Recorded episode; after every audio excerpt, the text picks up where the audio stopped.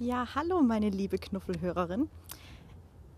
Herzlich willkommen zu einer neuen Folge von Writing and Planning, WOP, mit Daisy Swan. Das bin ich. Ich freue mich sehr, dass du heute wieder zuhörst. Wir sind heute wieder auf einem meiner Nachtspaziergänge unterwegs. Ja, ähm, es war jetzt lange Funkstille bei mir. Äh, am besten, ich gebe mal so ein kurzes Update, was bei mir los war. Ich bin äh, kurz nachdem ich die letzte Folge im Dezember aufgenommen habe, dann äh, zu meinen Eltern gefahren. Musste dort auch gar nicht in Quarantäne, äh, dank den äh, Einreiseregelungen in Deutschland. Die hatten zu äh, den Feiertagen, haben sie gesagt, wenn man Verwandte besucht, dann geht das. Also dann kann man mit einem negativen Test einfach kommen und muss nicht in Quarantäne. Das war schön. Entschuldigung. Und ähm, ja, als ich dann zurück nach Österreich kam, musste ich in Quarantäne. Es hat niemand kontrolliert. Ich weiß nicht, wie das jetzt ist, aber das war äh, kurz vor Neujahr, bin ich, bin ich zurück nach Wien gefahren und ja, ich hatte dann noch die Pressekonferenz gesehen im Fernsehen und da wurde dann so gesagt, ja, die Einreise wird kontrolliert und man muss da so einen Zettel ausfüllen und wenn man diesen Zettel nicht ausgefüllt hat, und an der Grenze kontrolliert wird, dann darf man sich hinten anstellen. Äh, so, so hat es der Nehammer gesagt. Ja, ich komme dann, fahre mit meinem Zug über die Grenze. Nichts passiert. Komme mit meinem Zug in Wien an. Nichts passiert. Entschuldigung. Ähm, ja, steige in Wien in die U-Bahn, nichts passiert. Steige aus der U-Bahn aus, nichts passiert. Ich treffe dort zwei Polizisten und denke, jetzt frage ich die einmal, weil ich meine, ich, ich will natürlich alles richtig machen. Dann habe ich das denen halt gesagt. Und die kannten die Verordnung gar nicht. Und ich so, okay, ja, hm. Also ich meine, ich muss dazu sagen, dass ich irgendwie seit dieser ganzen Corona-Sache jede Pressekonferenz anschaue und mich auch mit den Verordnungen für das Gesundheitsministeriums äh, beschäftigt habe, weil sie mich meistens betroffen haben. Also weil da ging es dann meistens um irgendwas, was mich betroffen hat und da wollte ich natürlich informiert sein. Das ist anscheinend hm, für Streifenpolizisten nicht so wichtig. Naja, Hauptsache die Skilifte sind offen. ja, äh, seither, ich war dann, ich war dann wirklich, also ich war sehr brav. Ich und Bit, wir saßen dann daheim in unserer schönen Wohnung. Wir haben die ersten paar Tage hatten wir noch frisches Obst und Gemüse, aber dann hatten wir nur noch Fertigessen. Oder besser gesagt, äh, Essen, das nicht so schnell abläuft, dass man länger im Kühlschrank aufkalten kann. Äh, und ich habe dann doch, äh, also ja, ja, es ging eigentlich ganz gut. Also ich hatte Angst, dass ich äh, ohne meine Spaziergänge wahnsinnig werde, aber es ging trotzdem. Also es ging trotzdem. Also ich hatte natürlich auch viel zu tun. Das ist einer der Gründe, warum ich nicht äh, da war und keine neuen Podcast-Folgen aufgenommen habe, war, ich habe äh, die Uni abgeschlossen. Also habe ich eigentlich den ganzen Jänner damit verbracht zu lernen. Und wenn ich nicht gelernt habe, dann habe ich versucht zu schlafen.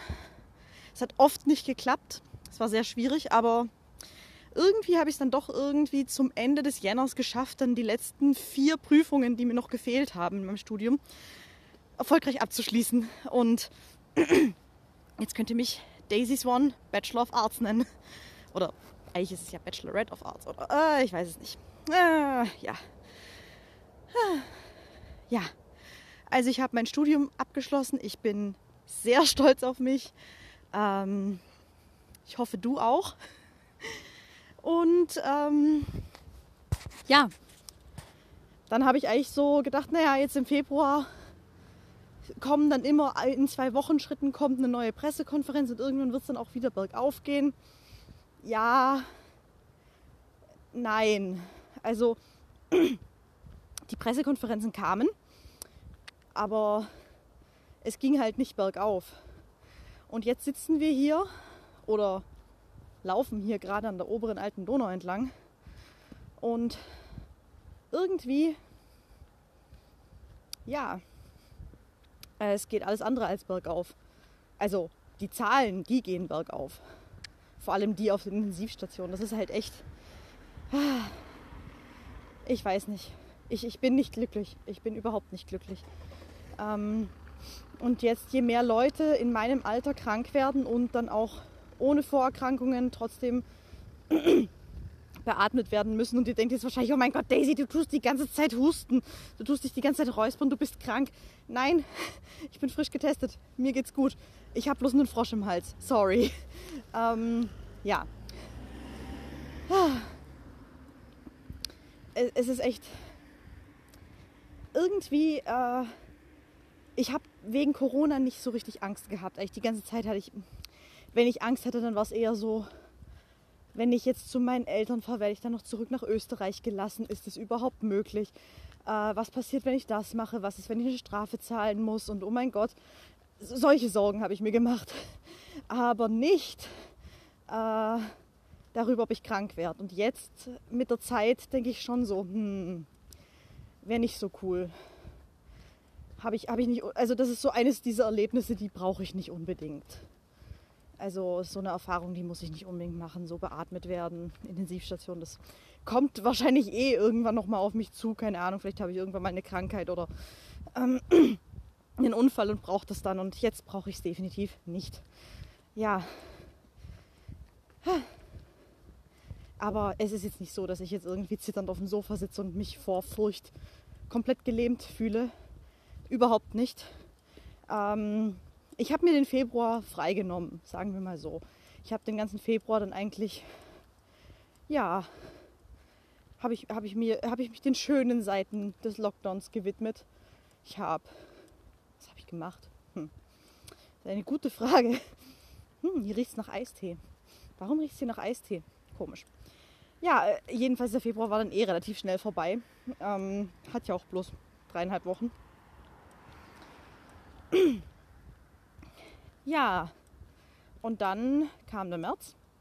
Und dann habe ich gedacht, so Anfang März so, und jetzt, mich, mich hat es schon richtig in den Fingern gejuckt. Ich wollte was machen, ja. Ich wollte was machen. Und äh, ja, dann habe ich gesagt, weißt du was, du hast diese Vampirgeschichte angefangen. Wie wär's, wenn du die jetzt fertig schreibst? Weil es ist ja eh bloß eine Novelle, also ein Kurzroman. Äh, keinen großen Stress, das schaffst du bestimmt in einem Monat.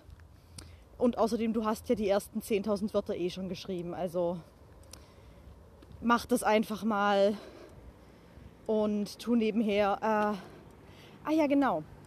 Es war dann so, ich bin in einer Gruppe auf Facebook, die heißt äh, Heart Breathings Word Sprint Challenge. Ähm, Heart Breathings, das ist eine YouTuberin, die heißt Sarah Cannon. Äh, die ist Autorin und die hat eben, äh, also sie hat neben ihrem normalen YouTube-Channel, den sie als Autorin betreibt, eben auch noch einen Channel, wo es ums Schreiben geht, ums kreative Schreiben und alles Mögliche. Äh, die bietet auch Kurse für Autorinnen an. Äh, dazu später noch. Ja, und äh, da habe ich, die Gruppe wurde mir das erste Mal auf Facebook vorgeschlagen, weil ich, ich schaue ihre Videos jetzt schon seit letztem Herbst. Äh, sie sind sehr hilfreich für mich und sehr motivierend und so. Und ich, ich mag sie einfach. Also ja, es ist irgendwie immer so, wenn man mal einen YouTuber findet, wo man irgendwie die Vibes spürt, dann ja, dann passt es und dann schaut man sich die Videos an. Ja, äh, da ist mir dann das erste Mal ihre Gruppe vorgeschlagen worden im Dezember oder so. Da habe ich gedacht, nein, ich habe jetzt keine Zeit.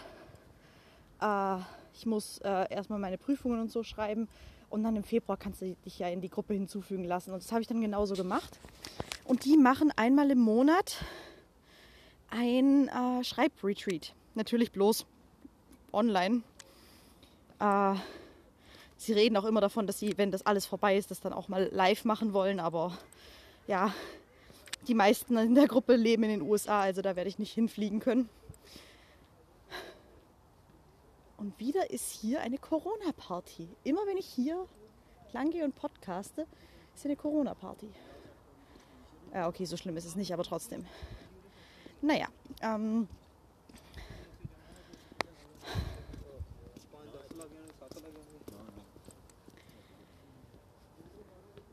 Ich glaube, gestern war Vollmond. Heute ist es wesentlich heller als beim letzten Mal, wie ich hier spazieren war.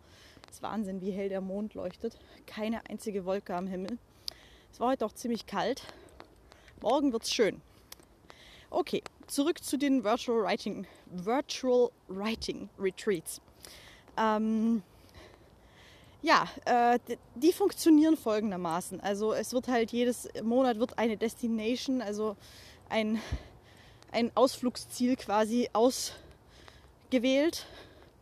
Und äh, da stellen wir uns dann quasi vor, dass wir dann dort in einem, keine Ahnung, jetzt waren wir zum Beispiel in einem, es war jetzt St. Patrick's Day jetzt im März und im Februar waren wir irgendwo im Pazifik auf einem, auf einem Kreuzfahrtschiff.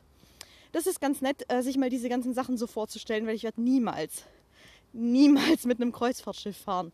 Äh, ja, und auf die Art und Weise habe ich das jetzt dann quasi dann doch gemacht. ähm, ja, und die funktionieren quasi so. Also man hat dann eben, also alle stellen sich quasi vor, sie sind da auf diesem Kreuzfahrtschiff oder in diesem irischen Kloster. Ja, und dann gibt es Live-Videos äh, in der Gruppe. Und das streamt dann immer eine von den Administratorinnen. Und äh, da ähm, wird dann quasi geschrieben. Äh, und zwar nach der Pomodoro-Technik. Die Pomodoro-Technik kennst du bestimmt. Falls nicht, das ist relativ einfach. Man setzt sich einen Timer auf. Äh, normalerweise sind es 25 Minuten.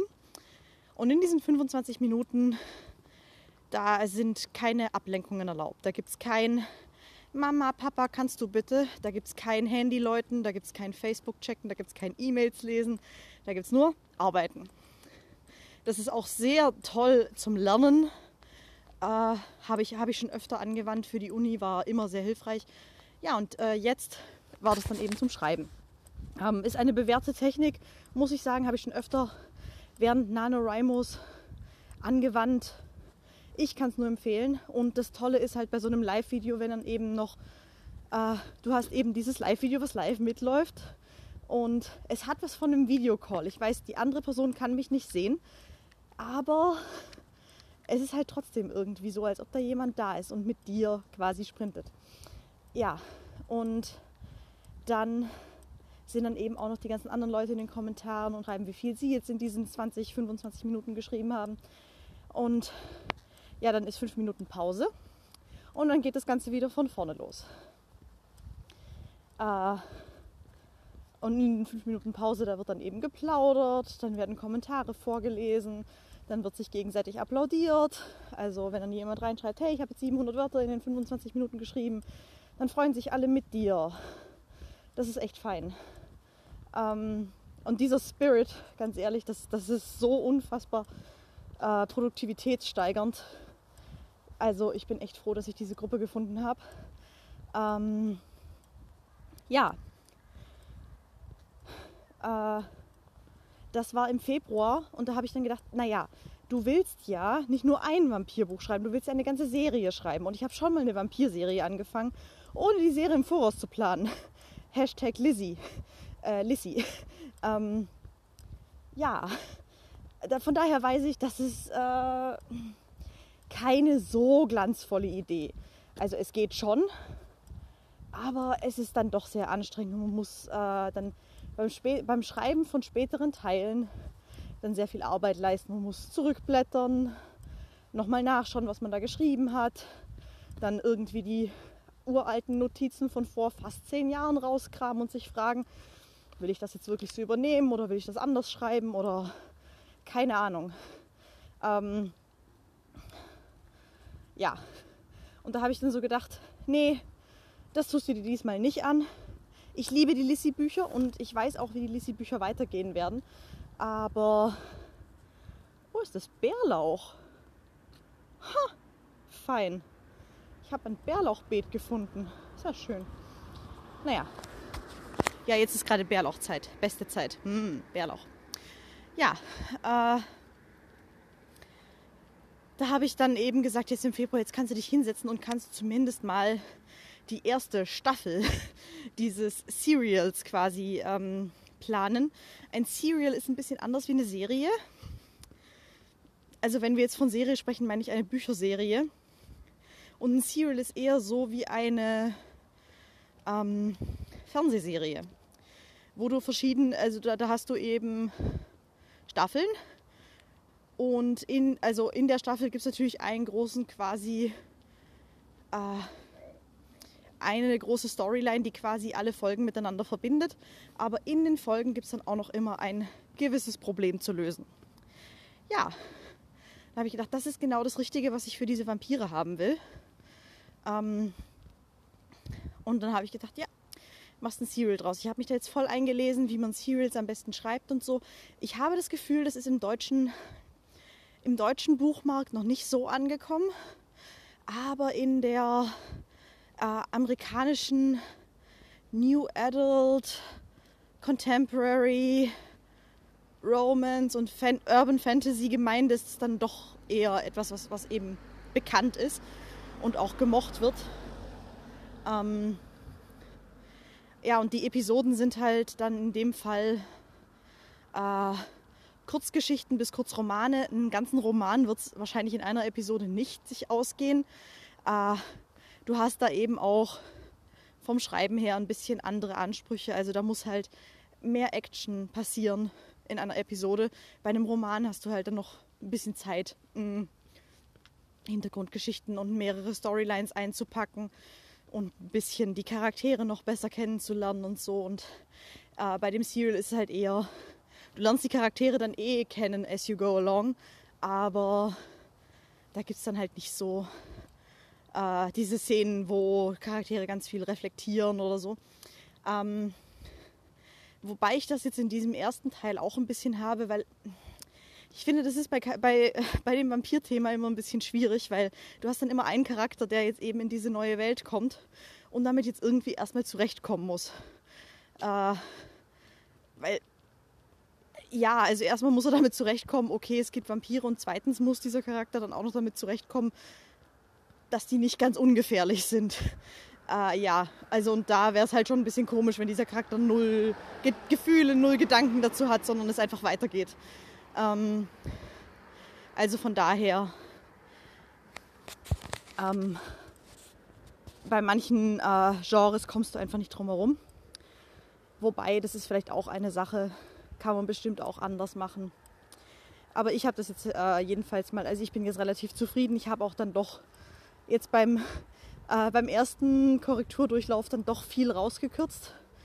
Nicht so viel wie bei anderen Büchern, aber ich äh, werde beim Rauskürzen immer besser ist echt schwierig. Ich muss sagen, äh, bei meinen ersten zwei Büchern, also bei den ersten beiden Lissy-Büchern, habe ich keine, einzelne, keine einzige Szene herausgekürzt, weil ich nicht, weil ich, ich habe nichts über, ich habe es nicht übers Herz gebracht.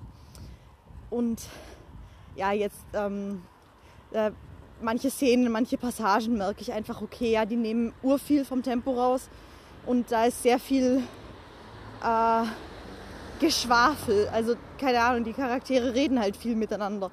Und da ist sehr viel Infodump drin, was man eigentlich nicht braucht äh, zu dem Zeitpunkt. Und ja, das passiert beim ersten Schreiben, so beim Runterschreiben passiert das einfach, das ist dann auf einmal drin, dann denkt man, ah ja, und das wollte ich auch noch erwähnen. Und ja, und dann beim Drüberlesen, beim, beim, beim ersten Korrekturdurchlauf denkst du so, eigentlich brauche ich das nicht. Das muss da gar nicht drinstehen, das passt schon. Ja, ähm, ich werde dann eh hoffentlich von meinen Testlesern verstehen, äh, also äh, erfahren, ob ihnen jetzt irgendwas an Info fehlt. Und dann, wär, dann kann ich das dann ja quasi dann noch quasi äh, wieder einfügen.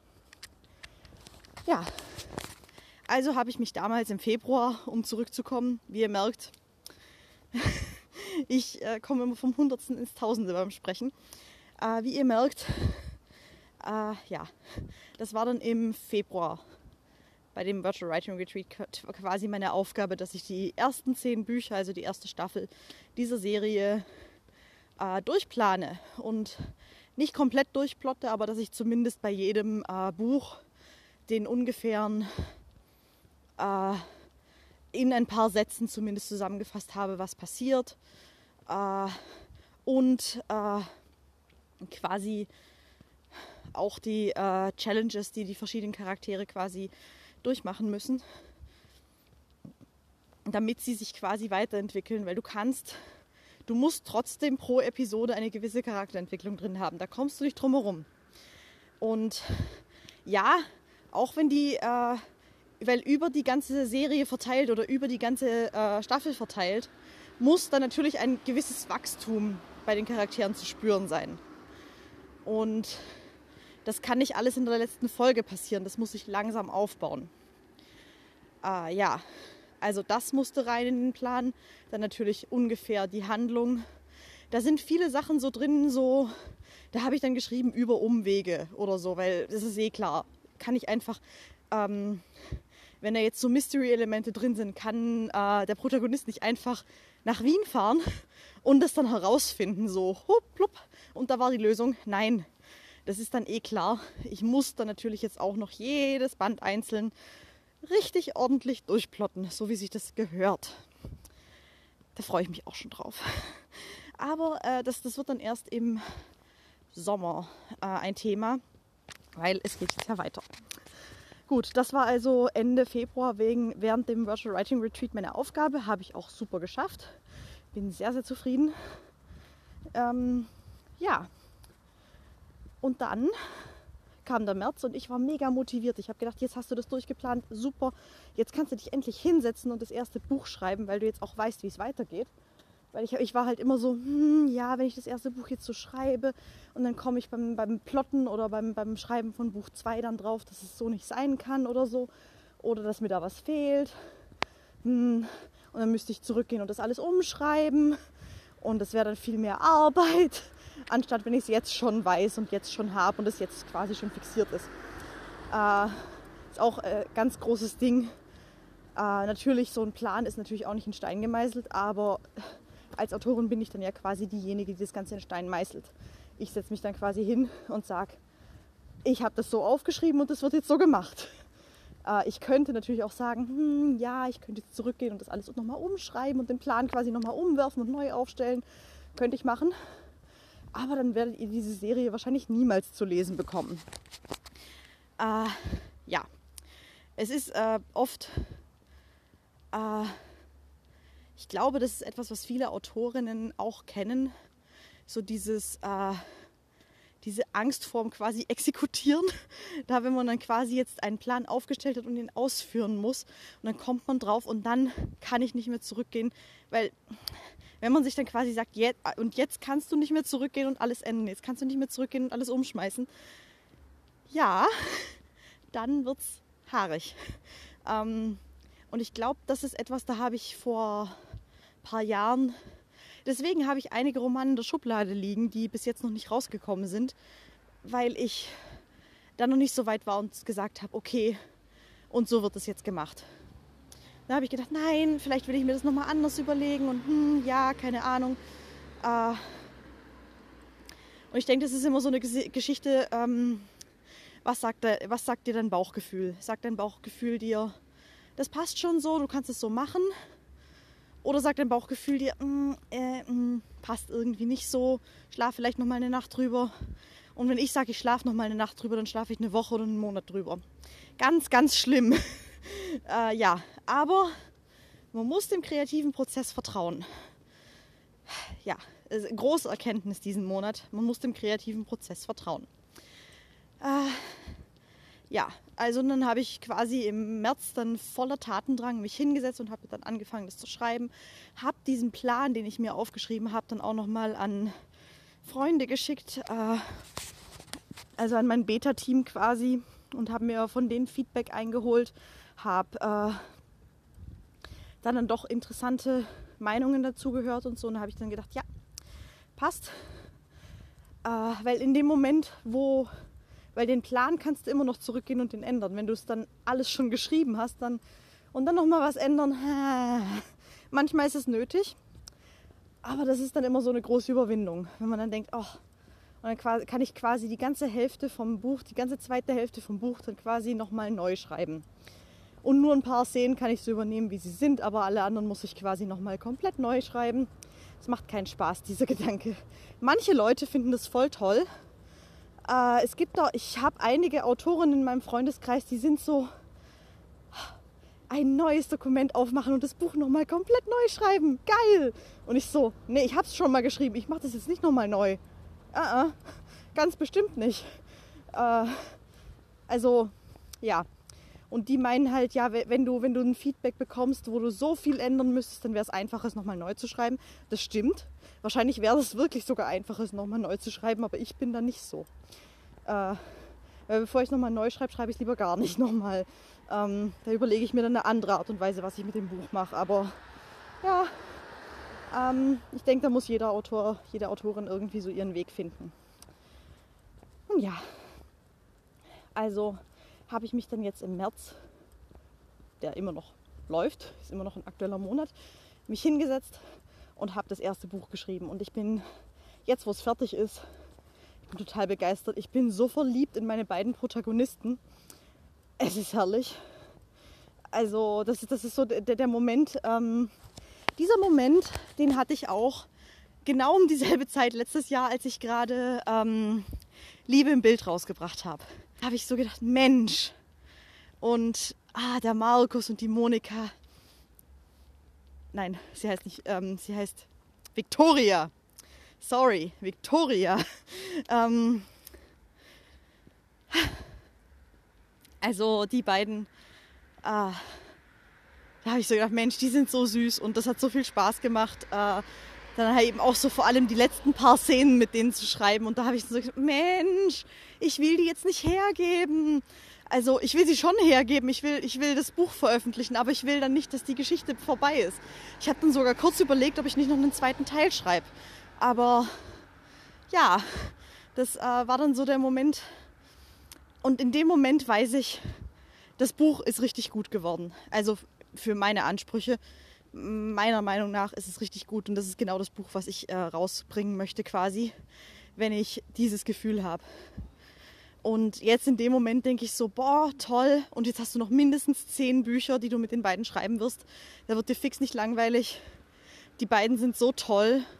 Äh, ich weiß, das klingt jetzt nach urviel Eigenlob, aber irgendwie haben die auch so ein bisschen ihr Eigenleben äh, entwickelt. Aber ja, also es, macht, es hat unglaublich viel Spaß gemacht, das jetzt zu schreiben und äh, ja, ich freue mich dann auch schon auf Teil 2. Ich habe schon eine Idee, wie der anfängt und so, habe da schon quasi die Opening Scene im Kopf. Ja, ähm, das war jetzt auch ein Wahnsinn, weil wir waren jetzt ja quasi auf dem St. Patrick's Day Retreat und an dem Wochenende habe ich dann irgendwie 11.000 Wörter geschrieben mit den verschiedenen Live-Sprints und alles Mögliche. Das war Holla die Waldfee. Viel los. Ähm, ich, hab, ich hatte eigentlich den Plan, dass ich quasi Sonntagabend dann fertig bin mit dem Buch. Ist nicht ganz so geworden, das war dann Dienstagvormittag, aber hey, immerhin. Ich bin total glücklich, total stolz auf mich. Dieses, immer dieses, dieser Moment, wenn man was abschließen kann, das ist so fein. Ja, und jetzt Jetzt sind wir quasi im Jetzt angekommen. Was ich jetzt gerade mache, ist dieses Buch überarbeiten. Äh, ich lasse es normalerweise, lasse ich es ganz gerne ein oder zwei Wochen liegen, um mich dann ähm, mit was anderem zu beschäftigen und dann quasi nochmal mit frischen Augen ranzugehen. Das fällt jetzt in dem Fall leider aus. Aber da, äh, da habe ich dann hoffentlich beim nächsten Korrekturdurchgang die Zeit, das Ganze nochmal sacken zu lassen. Äh, ich habe es äh, nämlich das Quartal beginnt ja morgen. Das Quartal 2 beginnt morgen. Und deswegen, ja, möchte ich das Ganze, ich möchte das jetzt am besten noch in diesem Monat quasi abschließen. Dann kann ich mit ohne Altlasten ins neue Quartal starten. Ich bin jetzt nämlich Quartalsplanerin geworden. Äh, das habe ich vergessen zu erwähnen. Ich habe mir als Belohnung fürs abgeschlossene Studium einen der Kurse von der Sarah Cannon gekauft und zwar den HB90 Bootcamp Kurs. Das HB90 äh, Bootcamp oder besser gesagt der HB90 Planner, die HB90 Method ist äh, das Planungssystem von der Sarah. Also sie ist nämlich auch so ein Planner Girl, genauso wie ich, so Planner Babe mäßig. Äh, sie ist eher so Happy Planner unterwegs. Ich bin ja Passion Planner auf der, auf der Schiene. Ja, und sie hat ihren eigenen Planer nur im digitalen Format, aber das war nicht schlimm. Ich habe mir den nämlich runtergeladen. Äh, der war quasi im Kurs quasi Paket mit enthalten und habe mir den dann ausdrucken lassen äh, von ePubli. ePubli. Ja, ähm, da kann man nämlich auch einzelne Bücher drucken lassen. Also das ist dann nicht so, dass man da quasi nur veröffentlichen kann, sondern man kann auch einzelne Exemplare drucken lassen. Und das waren auch ein vernünftiger Preis, möchte ich mal sagen. Ja. Ähm, und da, jetzt bin ich da total gespannt. Morgen beginnt das quasi schon. Ich habe jetzt schon die ersten zwei Tage, äh, also morgen, Montag und den Dienstag quasi, weil ich weiß jetzt schon, ich habe jetzt schon ur viele Sachen, die ich diese Woche machen will. Mo Sonntags oder montags ist für mich immer quasi der Tag, wo ich mich hinsetze und mit meinem Planer äh, beschäftige. Und da habe ich dann meistens eh schon eine große To-Do-Liste, was diese Woche alles erledigt werden muss.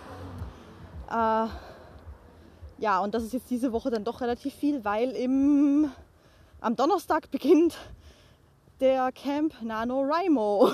Da werde ich dann eh wieder viel darüber erzählen können. Das mache ich dann in einer nächsten Folge. Und was, äh, welches, welches Projekt ich mache und alles Mögliche kommt in der Camp NaNoWriMo Folge. Versprochen. Äh, ja, so viel dazu dieser Kurs, äh, es ist ganz interessant, also man muss sich halt sehr viel mit äh, den Erwartungen, die man eben so quasi an seine Karriere als Autorin hat, auseinandersetzen und diesen ganzen, ja, also was man selbst unter Erfolg versteht. Und äh, dann quasi aufgrund dieser Überlegungen, die man dann erstellt hat, setzt man sich Ziele. Und zu diesen Zielen gehören dann natürlich Projekte. Also äh, man macht dann quasi dann mit Projekten, die man machen will. Und diese Projekte überträgt man dann quasi, man schaut, passen die zu Ziele, die ich mir gesetzt habe. Also wenn ich jetzt zum Beispiel das Ziel habe, ich möchte mein Haus renovieren, dann habe ich da so verschiedene Projekte wie zum Beispiel einen Boden rausreißen oder neu tapezieren oder keine Ahnung zu Ikea fahren oder keine Ahnung mit einem Architekten reden ich habe noch nie ein Haus äh, renoviert, man merkt es wahrscheinlich. Ähm, ja, also wenn das jetzt eines deiner Ziele ist, weil du eben festgestellt hast, das würde mein Leben so viel besser machen, wenn ich jetzt dieses Jahr mein Haus renovieren würde, dann hast du da eben noch diese ganzen kleinen Projekte, die quasi zum Ziel dazugehören. Aber was jetzt zum Beispiel zu dem Ziel nicht dazugehört, oder was ich jetzt auch in den nächsten, also da, hatten, da hast du dann vielleicht auch so Ziele wie zum Beispiel meinen Kleiderschrank ausmisten gehört vielleicht auch zu, ähm, zu Hause verschönern dazu. Aber ist es jetzt wirklich so dringend, dass du das in den nächsten 90 Tagen machen musst, weil ein Quartal hat bloß 90 Tage. Und dann hast du vielleicht noch ein anderes Projekt, was du unbedingt machen willst, wie zum Beispiel den dritten Roman in meiner Serie schreiben. Das ist nämlich auch so ein Plan, den ich habe. Ähm, das dritte Lissy-Buch schreiben. Äh, ja, und dann musst du dir überlegen, passt das überhaupt zu diesem Ziel dazu? kommst du drauf, ja, zum Haus renovieren gehört das irgendwie nicht so dazu, das Buch. Und äh, je nachdem schaust du dann einfach, welche Ziele du dieses Quartal verfolgen möchtest. Und man muss sich dann immer ins Gedächtnis rufen, ein Tag hat bloß 24 Stunden und das Quartal hat bloß 90 Tage. Also ähm, ja, es könnte, könnte spannend werden, ähm, wenn man sich viele, viele Projekte setzt ich merke es ja jetzt wieder. Jetzt quasi, ähm, ich habe das Buch mit den Vampiren. Ich sollte mir jetzt echt mal einen Working Title überlegen. Where You Belong, das ist der Working Title. Warum benutze ich den nicht? Where You Belong. Äh, wird wahrscheinlich nicht so heißen, aber wir nennen es jetzt einfach mal so. Das habe ich jetzt bei dem Buch ganz stark gemerkt. Ähm, mein, die Deadline für das Buch ist heute. Aber ich habe es ja schon am Dienstag fertig gehabt. Also manchmal hat man Glück und man wird früher fertig. Aber die Deadline fürs Verarbeiten, äh, für, also für, die, für, den ersten Korrekturdurchlauf, also für die Rohkorrektur quasi, bevor es überhaupt zum ersten Beta-Leser rausgeht, ist die Deadline dafür war am Donnerstag. Also vor drei Tagen. Ja, ist sich nicht ganz ausgegangen. Ich hatte jetzt dann doch mich dazu entschieden, dann, also weil es gibt dann ja immer quasi so Sachen, wo man sagt, ach, das mache ich dann beim nächsten Korrekturdurchlauf. Das ist jetzt noch nicht so wichtig. Aber irgendwie, dann denkt man so, wenn ich jetzt schon dabei bin und ich jetzt schon weiß, dass das raus muss oder dass das geändert werden muss oder so, dann macht man es einfach. Also ich bin jedenfalls so. Äh, ich könnte natürlich auch sagen, äh, bei dem Korrekturdurchlauf konzentriere ich mich jetzt nur auf Logikfehler. Äh, dann geht man nämlich auch mit einem ganz anderen Blick an das Buch ran. Und wenn man sagt, jetzt in diesem Korrekturdurchlauf, das ist meistens einer der, der, der letzten, konzentriere ich mich nur auf Rechtschreibfehler, da geht man dann auch nochmal mit einem komplett anderen Blick ran und vielleicht auch mit einer Software und so. Und ja, also es funktioniert ein bisschen anders. Nun ja, das ist äh, soweit jetzt, wie es mit Where You Belong gelaufen ist. Also ein bisschen früher fertig geworden, aber jetzt dann dadurch, dass ich mit dem Überarbeiten länger gebraucht habe, bin ich jetzt etwas in Verzug geraten. Was aber nicht weiter schlimm ist, weil das, ein, das andere Projekt, was ich jetzt eigentlich noch diese Woche fertig machen wollte, kann ich auch ganz bequem in den nächsten, ins nächste Quartal mitnehmen. Weil, und jetzt muss ich euch das trotzdem verraten, ihr erinnert euch vielleicht, ich habe im äh, NaNoWriMo November diese Geschichte geschrieben mit Crystal, der, Stri der Stripperin in Davos. Das heißt Davos, ja. Ähm, ja, also diese Politsatire, Romantik, Geschichte. Äh, die habe ich im NaNoWriMo geschrieben, bin im NaNoWriMo nicht fertig geworden. Habe das Ganze dann am 31. Dezember wirklich fertig geschrieben gehabt und dann auch noch quasi mal grob drüber gelesen und dann, und dann gleich noch am 31. Dezember an meine Beta-Leserin geschrieben und habe gedacht, super, jetzt starte ich ins neue Jahr ohne Altlasten. Das war ein tolles Gefühl. Ja, und dieses Gefühl würde ich jetzt eigentlich auch gerne haben. Äh, deswegen ist es jetzt wichtig, dass ich Where You Belong noch vor dem 1. April abschließe, damit ich am 1. April, wenn Camp NaNoWriMo beginnt, mich um Crystal 2 kümmern kann, weil Crystal, Crystal kriegt ja noch eine Fortsetzung. Das war ja schon seit April so geplant, weil ich eben gesagt habe, ich will den Markus nochmal haben in einem Buch und der spielt im zweiten Buch eine sehr wichtige Rolle. Ja. Was für, äh, ja, was für schöne Dinge da in meinem Kopf passieren. Äh, ja, also äh, es ist eigentlich quasi das gleiche Projekt, weil wenn ich jetzt sage, okay, Crystal ist ein Projekt, weil da habe ich Buch 1, Buch 2 oder jetzt auch Where You Belong ist die ganze Serie das Projekt und nicht nur das Buch. Äh, weil dann hast du quasi mehrere Aufgaben, die du äh, in einem Projekt hast du dann nämlich noch Tasks, gehört auch zur 90, äh, HB90 Method dazu, dass du, gewesen, äh, dass du eben das Projekt dann auch noch in Tasks aufteilst. Das ist eine sehr interessante Art und Weise zu planen und auch äh, quasi mit Projekten umzugehen habe ich schon gleich festgestellt beim Vorbereitungskurs quasi. Äh, da, als ich da durchgegangen bin, habe ich so gedacht, hm, okay, so habe ich das eigentlich noch nie betrachtet, so, ich da, so bin ich da noch nie durchgegangen. Äh, ich habe mir halt immer irgendein äh, Ziel im Monat oder so gesetzt oder irgendein Ding, irgendein Ding rausgepickt. Es war aber meistens nicht bezogen auf eines meiner großen Ziele die ich in diesem Jahr, in diesem Quartal oder in diesem Leben erreichen möchte. Ich habe dann auch festgestellt, eigentlich ist es sehr ähnlich der Passion Planner Methode mit der Passion Roadmap und so. Aber äh, ja, ich denke, das Rad wird von jeder Planermethode nicht komplett neu erfunden. Und schlussendlich muss man dann schauen, mit welchem Planersystem man am besten zurechtkommt. Äh, ich wollte auch noch einen Podcast machen zu den verschiedenen Typen von Planern, stay tuned, wird auf jeden Fall kommen. Jetzt gerade im Moment äh, stehe ich im Deadline-Stress, aber ich habe mir jetzt gesagt, oder mein Fitbit hat gesagt, du musst spazieren gehen. Und ähm, ja, das, das ist jetzt gerade das, was ich jetzt gerade mache. Äh, hoffentlich bin ich dann morgen mit Where You Belong durch. Und dann kriegt es meine Testleserin, die wahrscheinlich gerade auch zuhört. Hallo. Äh, ja, äh, und dann, dann kann ich äh, voller Tatendrang und voller Motivation in den Camp NaNoWriMo reinstarten und da Crystal 2 schreiben. Das ist ein Buch, das habe ich eigentlich schon, das hätte ich, hm, naja, Camp April war nicht der, na, Camp April ging es noch nicht aus. Da hatte ich nämlich erst die Idee dafür. Ist auch immer ganz toll, wenn gerade Camp NaNoWriMo ist oder NaNoWriMo ist und man kriegt auf einmal eine Idee. Das ist dann immer so, mm, nee, das geht jetzt nicht. Ja, also, dieses äh, Camp ähm, eigentlich, ich hatte letztes Jahr ganz großartigen Plan. Du schreibst Crystal 1 ohne NaNoWriMo. Du schreibst jetzt einfach über den Sommer. Weil begonnen habe ich es ja schon im Jänner. Also eigentlich hast du jetzt schon, du hast jetzt schon lang genug an dem Buch gearbeitet. Jetzt schreibst du es einfach über den Sommer. Und dann kannst du im November ganz gemütlich im NaNoWriMo Crystal 2 schreiben. Das ist dann nichts geworden, weil ich dann die Idee für Abigail hatte.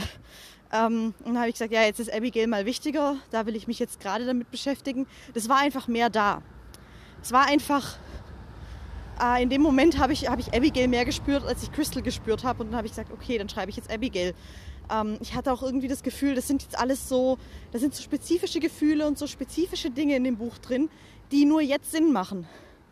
Natürlich machen die, äh, das, das merkst du als Leserin überhaupt nicht.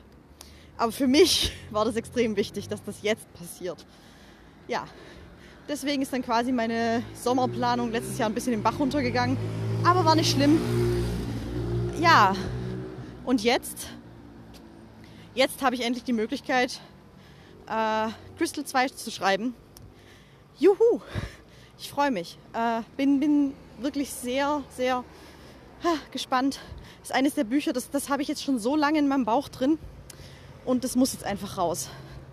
Ja, aber die Vampire mussten jetzt vorher noch quasi raus. Das war jetzt irgendwie so, ja. Ach, schön. Ja, und äh, ich, ich merke jetzt einfach schon, ähm, wie man jetzt quasi mit so einem klaren Kopf an die Sachen rangehen kann, weil die Prüfungen sind weg äh, die, diese, diese ganzen Fragen, schaffe ich die Prüfung und was ist, wenn ich die nicht schaffe, dann muss ich im März nochmal antreten und geht sich das dann überhaupt noch aus, weil bis 30. April musst du fertig sein. Ja, und es ist jetzt alles gemütlich ausgegangen, ist alles gut. Ich lebe noch, ich habe meinen Titel bekommen, alles fein, alles schick. Jetzt muss ich nur noch ordentlich schlafen und dann ist alles gut. Also wirklich, dann ist alles gut. Ähm, aber irgendwas ist ja immer. Ne? Irgendwas ist ja immer. Ja, vielleicht, äh, vielleicht schaffe ich es dann ja im Herbst. Wollte ich nochmal nach Bad Gastein fahren. Where You Belong spielt nämlich zu großen Teilen in Bad Gastein. Äh, ich war ja in Bad Gastein auf Urlaub letztes Jahr, bevor die Welt untergegangen ist. Das war so das Letzte, was ich noch großartig gemacht habe. Äh, ja, und ich habe damals schon die ganze Zeit gedacht, mein Gott, das ist so schön hier und irgendwie, da sind mir laute Ideen für Geschichten eingefallen und es war einfach, da war halt auch so ganz viel Sissy, ja. Also ich bin ja total der Sissy-Nerd. Und äh, ja, das war dann quasi so mein Ding. Bad Gastein, äh, ich, ich bin keine Skifahrerin, also Skifahren ist nicht so meins. Aber die Altstadt mit diesen ganzen alten Hotels und dem Café Sissi und äh, dem Badeschlüssel und der Kaiser Franz Josef war da auch immer auf Urlaub und so schön. Das war, war genau das, das Richtige. Ich hatte keine Ahnung. Ich hatte keine Ahnung. Und der Bit hat diesen Urlaub quasi geplant und ausgesucht und der hat dann gesagt, weil ich habe gesagt, hier, ich habe da, in der Woche habe ich Urlaub, du planst den Urlaub, weil du hast Geburtstag. hätte ich ihm eigentlich, eigentlich hätte ich die Planung übernehmen können als Geschenk, aber nee, er ist besser im Urlaub planen. Also ich bin besser darin, andere Dinge zu planen, aber er ist besser im Urlaub planen. Er ist da voll gut drin. Ja. Und er hat sich dann quasi überlegt, wo könnten wir mal hinfahren? Wo waren wir noch nicht? Äh, weil, also das einzig Wichtige ist eigentlich immer, gibt es da eine Therme, können wir da baden gehen. Das ist nämlich so unser Ding. Also Februarurlaub ist Thermenurlaub. Zeit. Ja. Und ja, in Bad Gastein gibt es eine ganz tolle Therme, die Felsentherme. Äh, große Empfehlung.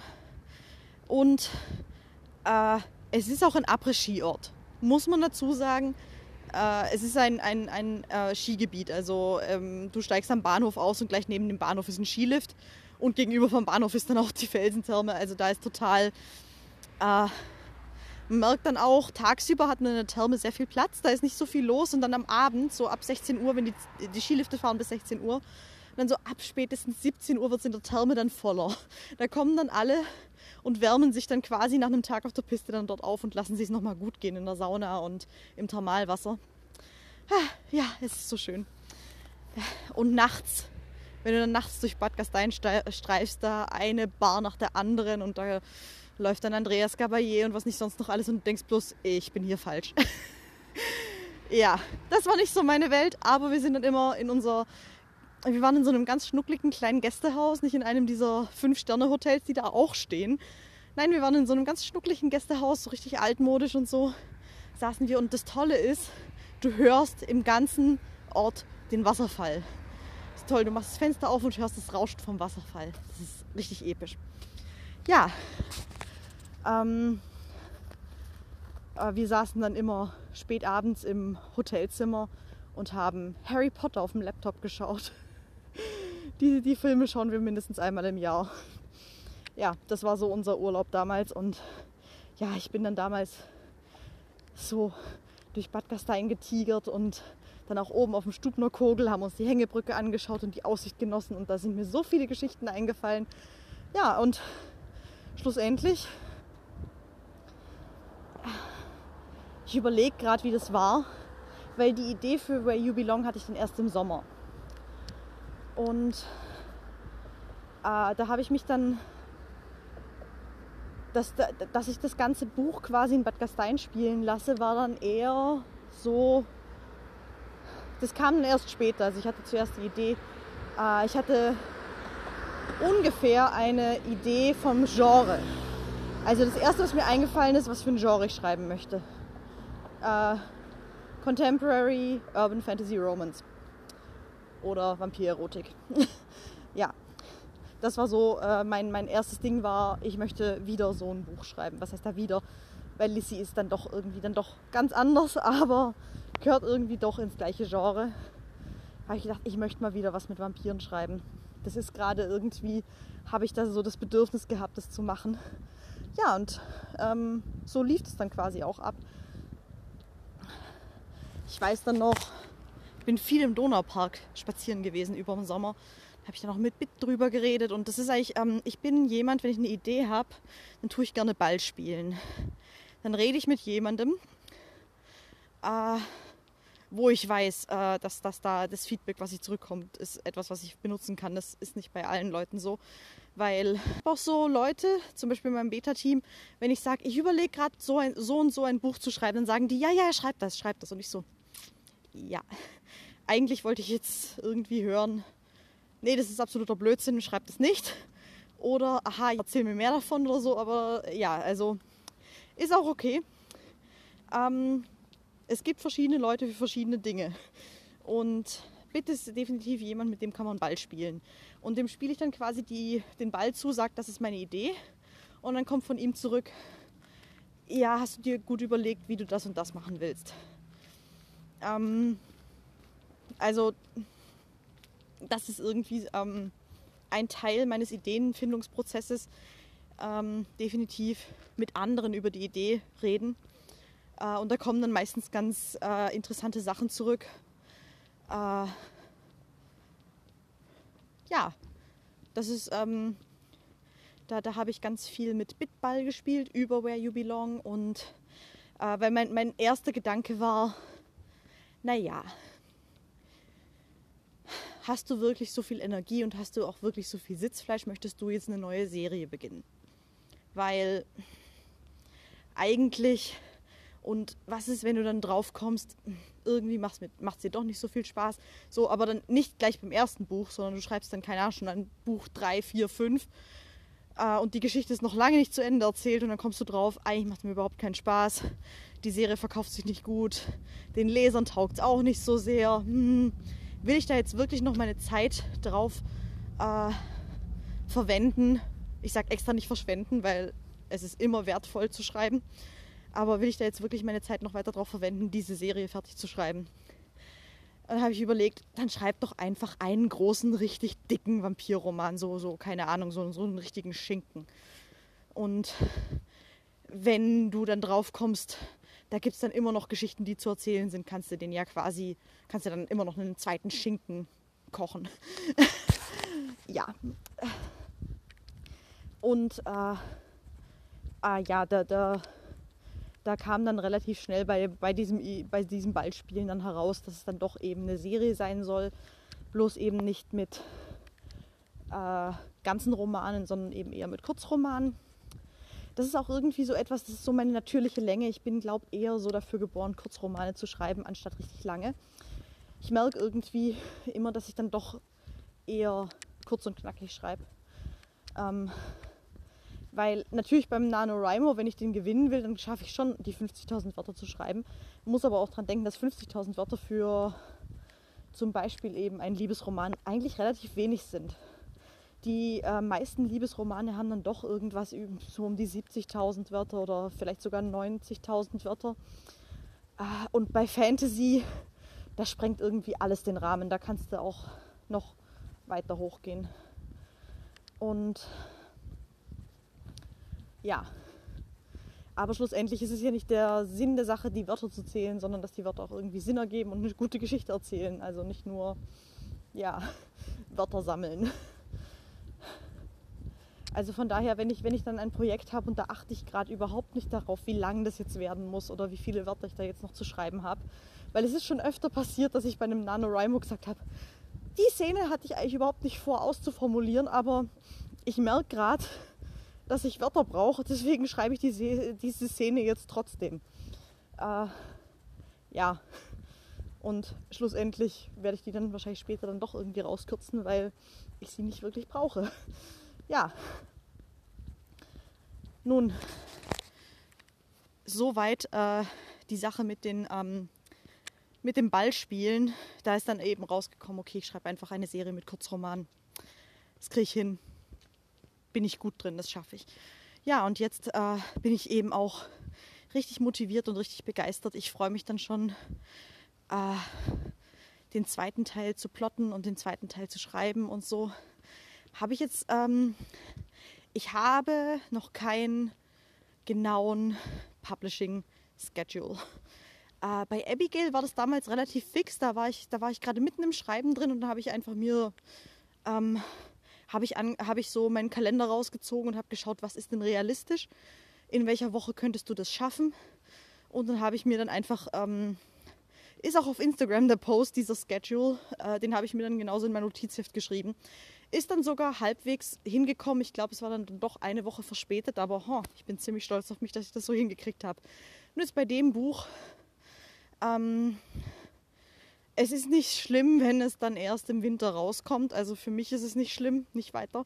Für euch vielleicht schon, weil ihr es jetzt unbedingt lesen wollt, wenn ich jetzt schon seit einer Stunde darüber rede. Ähm, ja, aber wie gesagt, äh, gut Ding braucht Weile und äh, ich habe dann ja noch ein paar Korrekturdurchläufe vor mir. Es wird eh spannend. Ja, aber äh, also soweit jetzt erstmal, was bei mir passiert ist in den letzten drei Monaten. Es tut mir leid, dass ich so lange weg war. Ich hoffe, du freust dich trotzdem über diese Episode und du bist jetzt auch bei den kommenden Episoden dabei. Es wird auf jeden Fall spannend. Ich plane auch schon eine neue Staffel für den Podcast. Da wird es dann auch noch mehr um Blutsaugen und Vampire gehen. Ich freue mich schon sehr darauf. Äh, aber ich kann da jetzt noch nicht mehr darüber verraten. Ja, gut. Äh, vergiss nicht, mir auf Instagram zu folgen oder auf Twitter, auf Facebook. Ich heiße überall at die Daisy Swan. Solltet ihr finden. Äh, wenn du diesen Podcast noch nicht abonniert hast, dann wäre jetzt die passende Version äh, oder die passende Möglichkeit, die passende Version, die passende Möglichkeit, das zu tun. Äh, auf allen gängigen Podcast-Plattformen bin ich unterwegs. Ja, ähm, würde mich freuen, wenn wir in Kontakt bleiben. Und ja, bis zum nächsten Mal. Ich freue mich schon. Mach's gut. Ja, hallo, liebe Knuffelhörerin und herzlich willkommen zu einer neuen Folge von WOP, Writing and Planning mit Daisy Swan. Das bin ich. Ja, und ich freue mich, dass du heute wieder eingeschalten hast. Es soll heute um ein Thema gehen, was mir persönlich sehr am Herzen liegt, und das ist die Faszination Vampire. Äh, das ist auch der Auftakt zu einer sagen wir, neuen Staffel dieses Podcasts und in der soll es hauptsächlich um Vampire gehen.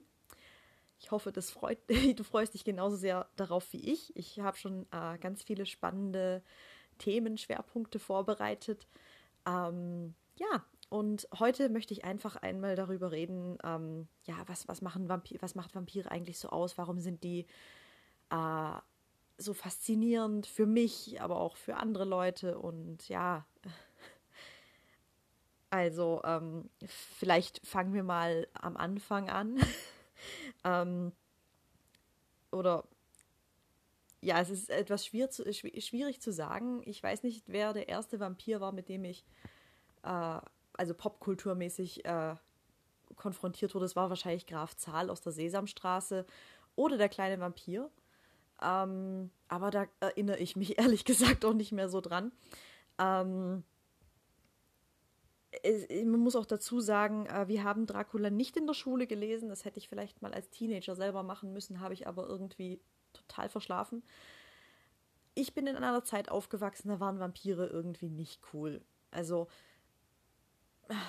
es gab keine Serien, keine Filme, keine Bücher, außer eben den, ja, den typischen ähm, Klassikern. Wobei, als ich, als ich noch relativ klein war, ähm, da, ich kann mich daran erinnern, da habe ich Asterix und Obelix äh, geschaut und also meine Eltern haben mir das immer auf VHS aufgezeichnet, wenn es im Fernsehen lief. Da waren dann die Werbeunterbrechungen mit dabei und damals lief Werbung für den Film Interview mit einem Vampir. Das war natürlich dann schon etwas, was es damals gab. Ähm, ich glaube, Ende der 90er kam dann auch Blade ins Kino und Königin der Verdammten. Aber Ah, es, es hatte immer so einen gewissen trashigen Touch. Also irgendwie das Thema war echt nicht cool. Und das ist dann erst äh, wirklich mit Twilight dann, äh, da war ich allerdings schon, um Himmels Willen. Ja, ich glaube, da habe ich gerade schon Abi geschrieben, als das dann wirklich interessant wurde. Ähm, es waren ja auch lange Zeit erstmal nur die Bücher und als es noch Bücher waren, da ist es noch gar nicht so. Da hat mich die Sache noch gar nicht so tangiert. Also ich habe eben überall ständig die Werbung für die Bücher gesehen, aber als dann die Filme rauskamen, da ist es dann richtig heftig geworden. Äh, ja, und da haben, also ich fand es dann auch interessant. Ich hatte dann damals, also ich, mein Standpunkt war klar, Twilight ist Blödsinn. Twilight ist scheiße. Also, ähm, weil, also generell, oh mein Gott, eine schnulzige Liebesgeschichte und bla. Also, ähm, ich war da als Jugendliche viel zu cool dafür. muss, ich, muss ich ganz ehrlich dazu sagen. Ähm, dass, dass ich damals, ich habe mich da auch so ein bisschen besser gefühlt, wenn, wenn ich dann so gesehen habe, wie andere Mädchen in meinem Alter dann so total, ah, Edward, und oh mein Gott, der ist so süß, oder, oh, oder, oder Jacob, oder, und ich saß bloß so dran und habe gedacht, what, was macht ihr? Äh, ich habe damals nur diese richtig krassen alten Schinken gelesen, die man im Deutschleistungskurs leist, äh, leisten, ähm, lesen muss. Also freiwillig. äh, ja, und da, ich, ich habe mich damals für was wesentlich Besseres gehalten. Inzwischen sehe ich das ähm, etwas entspannter. Ich finde, es ist voll okay, wenn man sich ähm, mit solcher Literatur befasst und sich damit unterhalten lässt, ist voll okay. Das sagt nichts über deinen Intelligenzquotienten oder sonst irgendwas oder deinen Wert als Menschen aus. Du bist toll, wie du bist, auch wenn du Trash-TV oder Trash-Vampire magst, ist voll okay. Jedenfalls, ähm, um, ich, ich, will jetzt gar nicht so sehr darum, äh, um, um diesen Hype äh, reden, äh, das wird aber eine spätere Folge werden, sondern so die Dinge, die ein Vampir eben ausmacht. Und äh, was mir relativ bald äh, oder schon, ähm, ja genau, da war ich dann, oh, Musical, hm, Tanz der Vampire. Da war ich dann mal im Musical Tanz der Vampire schauen und äh, ganz, ganz tolle Aufführung damals in Stuttgart. Ja, und da ist mir was aufgefallen und zwar wie unfassbar erotisch und sexuell Vampire doch sind. Weil, wenn man sich das so anschaut, dieser Akt des Trinkens, es ist was sehr Intimes. Also meistens trinkt ein Vampir dann ja doch von der Halsschlagader. Ähm, ich habe mal gehört, dass, das, dass da das Blut überhaupt nicht so gut fließt und dass es da viel bessere Stellen im Körper gäbe, aber so das, das typische Ding ist meistens die Hauptschlagader. Äh, und das ist, das kommt ja eigentlich schon einem Kuss oder einer Umarmung sehr nah. Also ich meine, ähm, es ist ja auch ein äh, ähm, für die meisten Menschen eine sehr ähm, empfindliche äh, Gegend. Also da ist man ja meistens kitzlig, aber es fühlt sich auch sehr schön an, dort geküsst zu werden, dort gestreichelt zu werden und ja, dann dort gebissen zu werden, ist dann natürlich nochmal was ganz anderes. Ähm, es kommt zum Austausch von Körperflüssigkeiten ähm, und natürlich die Zähne penetrieren den Körper des Menschen. Das hat schon irgendwie etwas Ursexuelles und etwas sehr Erotisches und irgendwie ziemlich heiß. Und ah, also das ist mir damals bei Tanz der Vampire irgendwie aufgefallen. Also das war so, da habe ich so den, den, den Connex gemacht. Und da habe ich dann auch so gedacht, naja, also eigentlich, als ich dann angefangen habe, Bücher zu schreiben und so, und äh, da war dann für mich relativ bald klar, okay, ähm, wenn du was mit Vampiren schreibst, dann wird es da auch ziemlich dreckig zugehen in den Büchern. Und das habe ich jetzt bis jetzt eigentlich auch immer beibehalten. Also ähm, es ist, ich finde irgendwie, äh, ja, Vampire sind einfach sexy. also ich, ich habe neulich auch mit einer befreundeten Autorin drüber gesprochen und sie ist, ähm, sie kommt aus den USA und äh, sie sieht sich als äh, Christian Romance Writer. Also sie schreibt äh, oder, oder Christian Fantasy und keine Ahnung. Also äh, ihre Religion ist ähm, ihr so wichtig, dass sie das halt auch versucht, in ihren Büchern weiter zu transportieren. Ähm, hat Stephanie Meyer ja angeblich auch gemacht oder nicht nur angeblich. Ähm, dazu komme ich auch noch zu sprechen in einem späteren Podcast. Ja, und dann hat, äh, und da habe ich dann mal zu ihr gesagt, ich glaube, meine Vampire sind zu sexy, um christlich zu sein. Und da hat sie gesagt, also du müsstest ein Zauberer sein, um Vampire und christlich unter einen Hut zu bringen.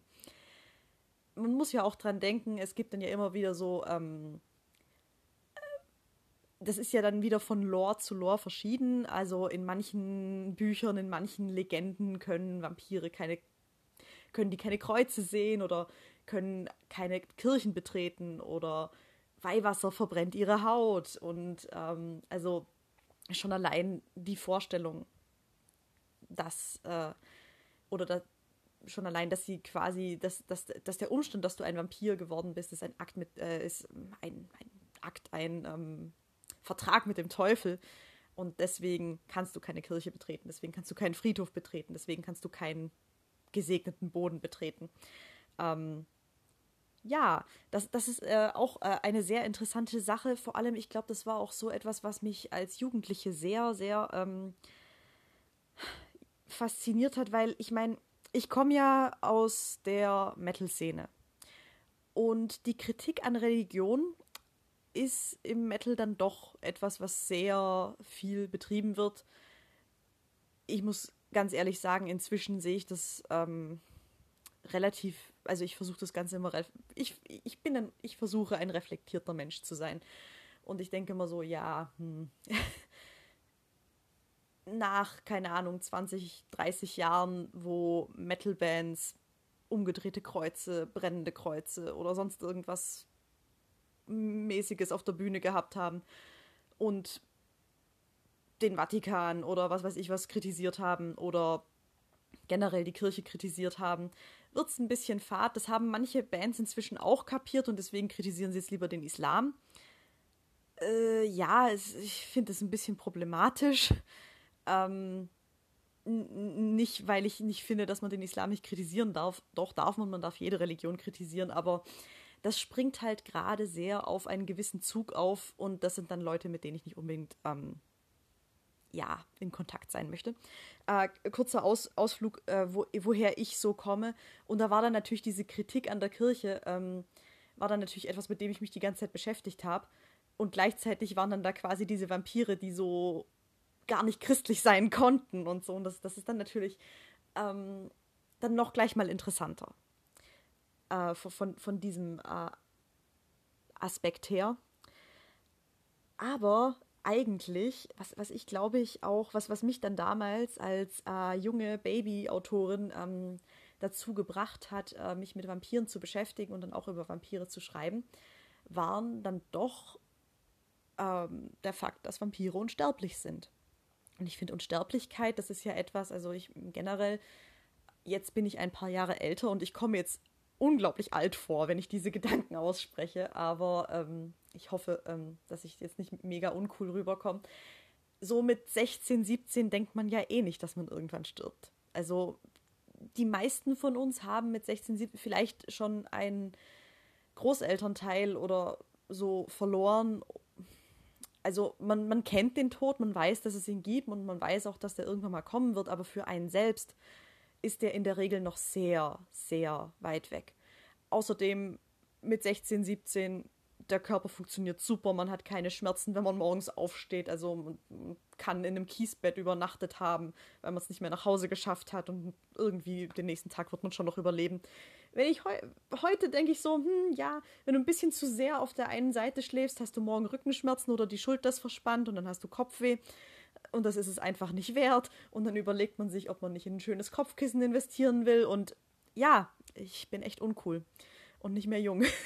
ja, jedenfalls als die, ähm, und da ist dann natürlich diese Unsterblichkeit und dann auch dieser, diese Aussicht, nämlich, dass du nicht nur nicht älter wirst, also nämlich nicht nur, dass du nicht sterben wirst, sondern auch, dass du nicht älter wirst, sondern dass du immer so jung und so fit und so hübsch bleibst wie jetzt, ist unfassbar faszinierend in, in, in so einem Alter.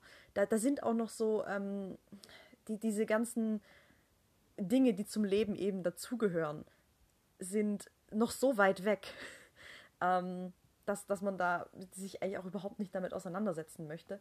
Und natürlich ist dann auch in dem Alter ist man meistens das erste Mal richtig, richtig verliebt. Und ich meine, wir können uns alle noch an unseren ersten Liebeskummer erinnern und der, der, der hat meistens ziemlich wehgetan. Aber natürlich auch, bevor der erste Liebeskummer kommt, ist man irrsinnig verliebt. Und es gibt auch viele Leute, die sagen, so verliebt wie du damals warst, wirst du nie wieder sein, weil du dann was dazugelernt hast und weil du dich dann ein bisschen verschließt, weil du nicht mehr so verletzt werden möchtest und weil du dann ein bisschen abgebrühter wirst oder so und keine Ahnung, ein bisschen erwachsener. Und also so, wie es am Anfang war, wird es nie wieder sein. Und da ist dann natürlich diese Vorstellung, dass du mit der Person, in die du dich mit 15, 16 verliebt hast, für immer zusammenbleibst. Nicht nur für dein Leben, sondern für immer. Und dass es immer dieses kompromisslose und dieses absolute ekstatische Verliebtsein sein wird. Das ist schon eine, ja, eine traumhafte Vorstellung, fast schon. ja, ähm, das ist dann in dem Alter, glaube ich, wirklich sehr verlockend und dann denkt man vielleicht auch so und sitzt, sitzt dann so ein bisschen, äh, ja, traurig am Fenster, schaut hinaus in den Regen und denkt sich, ach, warum kann ich sowas nicht haben? Ähm, oder wa warum habe ich sowas noch nicht? Und ja, keine Ahnung ich glaube, jetzt so mit 30 denkt man nicht mehr so. vielleicht denkt man noch so oder vielleicht äh, kann man sich noch ganz gut da hineinversetzen in die damalige Zeit. Ich kann das noch sehr gut. Ich weiß noch, was für Dinge mich damals unglaublich aufgeregt haben. Ich weiß noch, was für Dinge mich damals unglaublich traurig gemacht haben. Und irgendwie denke ich so, wow, ja. Einerseits war es einfacher, aber einerseits war es auch so unfassbar schwer, weil damals war ja wirklich jeder Streit mit Freunden und äh, jede, jedes jeder Liebeskummer war das Ende der Welt. Und das ist heute einfach nicht mehr so. Also von daher ist es ein bisschen leichter geworden, aber ja. Äh, zurück zum Thema Unsterblichkeit. Ich fand das von daher eigentlich, äh, deswegen habe ich mich jetzt auch bei meiner neuen Vampir-Serie, Where You Belong, ein bisschen umentschieden. Ich meine, wir haben äh, bei Lissy haben wir Lissy und die ist ein Vampir geworden mit 17. Das heißt, sie wird niemals erwachsen werden also in, in gewisser Hinsicht ist sie erwachsen, weil sie ist in der Nacht auf ihren 18. Geburtstag ein Vampir geworden. Und an sich merkt sie halt auch noch gar nicht so sehr dieses, dass für sie jetzt die Zeit stehen geblieben ist. Also ja, so viel um ist da nicht an körperlicher Veränderung von 17 auf 18. Und das wird sie dann erst in den kommenden Büchern zu spüren bekommen, dass sie immer dort stehen bleibt, vom Aussehen her. Und äh, dass sich ihre Freunde und Verwandten und dass sich die Menschen um sie herum einfach weiter verändern und dass sie stehen geblieben ist. Das wird für Lissy auf jeden Fall noch interessant werden, aber für sie ist halt auch einfach, äh, also für sie ist die Unsterblichkeit natürlich etwas total Positives, weil es ist, glaube ich, ich hatte das nicht als Jugendliche. Ich hatte als Jugendliche dann relativ schnell mit 17 eine ganz klare Ansage. Also da wusste ich ganz genau, was ich mal werden will. Also da habe ich gesagt, ich werde später Journalistin, Punkt. Printjournalistin. Also da, ich wusste auch schon welches Medium und ich wusste ganz genau, also ich wusste ganz genau, wo es lang geht. Dachte ich. ähm, ja, ach, mein süßes Sommerkind. Ähm, andere in meinem Alter waren nicht so. Die so, hm, ja, das interessiert mich, das interessiert mich aber auch, aber wirklich gut bin ich da drin. Und ich meine, also man hat es dann gesehen, äh, viele bei uns in der Klasse, die haben sich dann so daran orientiert, was in welchen Fächern waren sie gut und die Fächer studieren sie dann. Also, keine Ahnung, was, warst du in Mathe besonders gut, dann machst du was mit Mathe oder vielleicht Informatik oder so. Warst du besonders gut in Physik, machst du Physik. Und ja, ähm, ich habe mal gehört, man kann gut Geld machen in Marketing, dann studierst du Marketing auf der BA, Berufsakademie gab es damals noch, oder auf der FH. Und ja, das, das war ja generell schon, wir mussten uns entscheiden, wollen wir, wollen wir überhaupt studieren, wollen wir eine Ausbildung machen und wenn wir studieren wollen, was wollen wir, wollen, wollen wir auf eine normale Uni gehen, wollen wir auf eine FH gehen, wollen wir auf eine BA gehen, wollen wir ein duales Studium machen diese ganzen Möglichkeiten. Und dann hat man uns natürlich auch gesagt, wenn du dich dafür entscheidest, dann ist die, dann, dann, dann ist der Zug für alles andere abgefahren und das ist eine Entscheidung fürs Leben, die du dafür triffst und so. Und dann denke ich so, nein. Also erstens mal stimmt das nicht und zweitens, äh, niemand kann mit 17, 18 wirklich schon so eine Entscheidung treffen, die den Rest seines Lebens in eine gewisse Bahn lenkt und dann nicht mehr zurückkommen also die Vorstellung ist einfach total gruselig. Und das ist dann auch einfach diese, ähm, dieser Moment, wo für Lissy dann relativ klar wird, das ist gar nicht so schlimm, wenn ich jetzt eine falsche Abbiegung nehme und wenn ich jetzt irgendeine Karriere beginne, die mich überhaupt nicht glücklich macht. Weil ich habe eh genug Zeit. Ich, ich, kann, ich, kann, ich kann mich neu erfinden, ich kann was Neues machen, ich kann, keine Ahnung, in 30 Jahren komme ich drauf, ach, hättest lieber mal Informatik studiert, dann kann ich mich noch hinsetzen und Informatik studieren, kein Problem. Ich kann mich jetzt äh, auf einmal dazu entscheiden, ich möchte jetzt Opernsängerin werden und lerne zu singen oder sowas. Sie hat auf einmal diese ganzen Möglichkeiten vor sich und kein Zeitlimit. Also weil es, es, es, es gab dann ja auch so Leute, die, die ähm, haben mir damals gesagt, nein, wenn, wenn du jetzt noch eine neue Sprache lernen willst, musst du das jetzt lernen, weil jetzt ist dein Gehirn noch jung und kann noch neue Synapsen bilden. Und dann später kannst du das nicht. Und es stimmt zwar, also es, äh, je älter man wird, dass, da, dass neue Dinge lernen da einem schwerer fällt. Es ist aber nicht unmöglich. Und ich bin auch jemand, ich, ich, äh, wenn, wenn ich etwas wirklich machen will, dann nehme ich die Herausforderung an ich bin jetzt über 30 und möchte Gebärdensprache lernen. Why the hell not? Ja, und ich bin kein Vampir. Ich habe nicht unbegrenzt Zeit in meinem Leben. Und ehrlich gesagt, ich finde, das ist auch etwas sehr Positives und es gibt mir sehr viel Antrieb. Das ist auch etwas, was mich äh, bei dem Unsterblichkeitsthema ähm, irgendwie auch eben fasziniert, ist, dass man das von verschiedenen Blickwinkeln sehen kann. Das, äh, da gibt es in der Lissy-Serie schon ein paar Anklänge, dass manche von den Vampiren einfach mit der ganzen Zeit, die sie jetzt haben, nicht so gut klarkommen. Manche, manche kommen damit ganz gut klar, manche nicht. Ähm, je, jeder muss halt irgendwie damit umgehen können. Ähm, ja, und bei Where You Belong, mein Hauptcharakter, der Lukas, für den ist die Unsterblichkeit ein Fluch. Und das liegt, glaube ich, auch einfach daran, dass er mit 27 zum Vampir geworden ist. Und das ist halt einfach ein Alter, ja, da hat man dann schon einen etwas anderen Ausblick aufs Leben. Wenn man sich so überlegt, das sind so Gedanken, die man sich mit 16, 17 nie macht. Also, warum sollte man da schon, also, es ist mir durchaus bewusst, dass man da vielleicht, wenn man gerade verliebt ist, dass man dann ans Heiraten denkt. Aber dieses wirklich mit dem Partner zusammenleben und mit dem dann, keine Ahnung, oh Schatz, kannst du Klopapier kaufen, weil wir haben keins mehr. Und wollen wir ein gemeinsames Konto einrichten? Und wie machen wir das mit der Altersvorsorge? Und wollen wir einen Kredit aufnehmen und unsere Wohnung kaufen, diese ganzen unromantischen Sachen, die muss man dann auch gemeinsam machen. Und da, da denkt man als Jugendlicher nicht dran.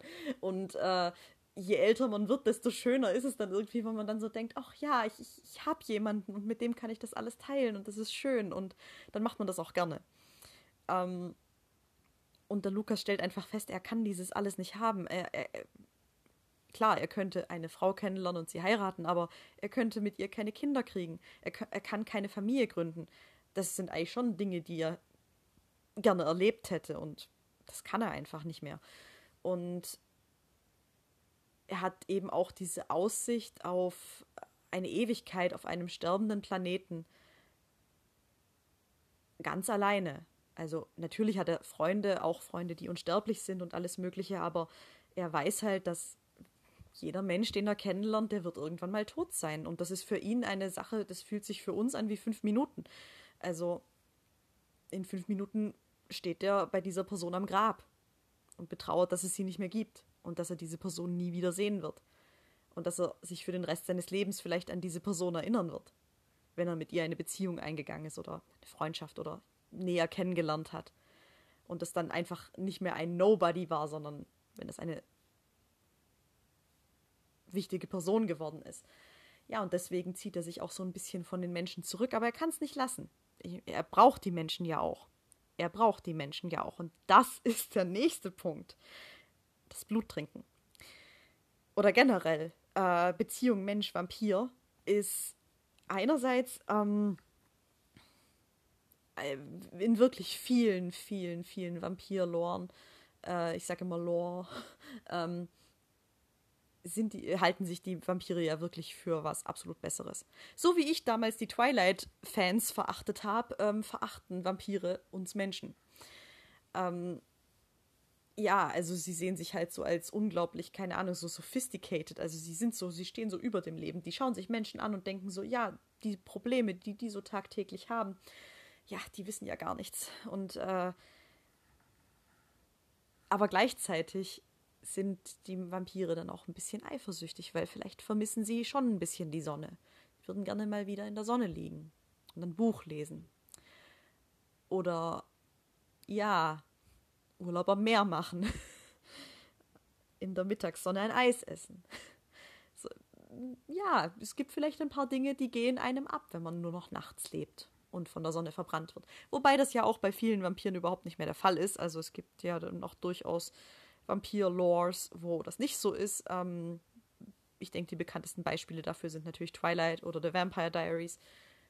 Ähm, wo die das natürlich dann mit irgendwelchen verhexten Schmuckstücken gemacht haben, äh, interessante Art und Weise, weil da ist das dann natürlich, das ist dann eine Zweiklassengesellschaft. Es gibt die Vampire ohne den Schmuck, die können nicht raus, und es gibt die Vampire mit Schmuck und die können quasi raus, die können tags und nachts draußen sein, das ist denen egal. Ja, interessant. Wird zwar nicht wirklich angesprochen in Vampire Diaries, aber wäre eigentlich ein super Aufhänger für, ja, eine Gesellschaftskritik bei Vampiren. Ähm, okay, aber zurück zum Thema Menschen. Weil gleichzeitig, äh, egal ob man die Menschen jetzt hasst, ob man sie beneidet oder ob man sie eh ganz süß findet, es hilft nichts. Am Ende des Tages werden die Vampire uns immer noch brauchen. Auch wenn sie uns bloß als Nahrungsquelle brauchen. Und auch wenn viele Vampire vielleicht die Fantasie haben, uns zu halten, wie wir heute Kühe und Schweine halten. Weil zu mehr sind wir eh nicht zu gebrauchen. Vielleicht. Ähm und das finde ich dann auch interessant, weil ähm, ich, ich bin äh, nicht begabt in Mathematik und äh, aber so weit kann ich noch mitdenken, und das, das hat mich immer irrsinnig aufgeregt, ähm, wenn du durch den Biss zum Vampir wirst. Dann haben wir nämlich innerhalb von kürzester Zeit nur noch Vampire auf diesem Planeten und keine Menschen mehr. Weil wenn, wenn allein der Biss dich zum Vampir macht, und der Biss ist ja notwendig, damit der Vampir weiterlebt, weil er braucht ja dann, er braucht das Blut. Aber durch den Biss erschafft er einen neuen Vampir. Das ist echt ein bisschen problematisch, weil, also, ich frage mich wirklich, wie das in Twilight funktioniert, weil da gibt es ja anscheinend bloß ein paar Leute, die, ähm, also ein paar Vampire, die sagen, okay, ich lebe jetzt von Tierblut. Werden die Tiere dann eigentlich auch durch den Biss zum Vampirtiger, Vampir-Raubkätzchen, Vampirbär. Stephanie Mayer, dein Worldbuilding. Es, es bröckelt. Es bröckelt. Ich will jetzt was mit Vampirbären lesen. Vampir-Eichhörnchen oder sowas. Das ist bestimmt cool. Ähm, okay.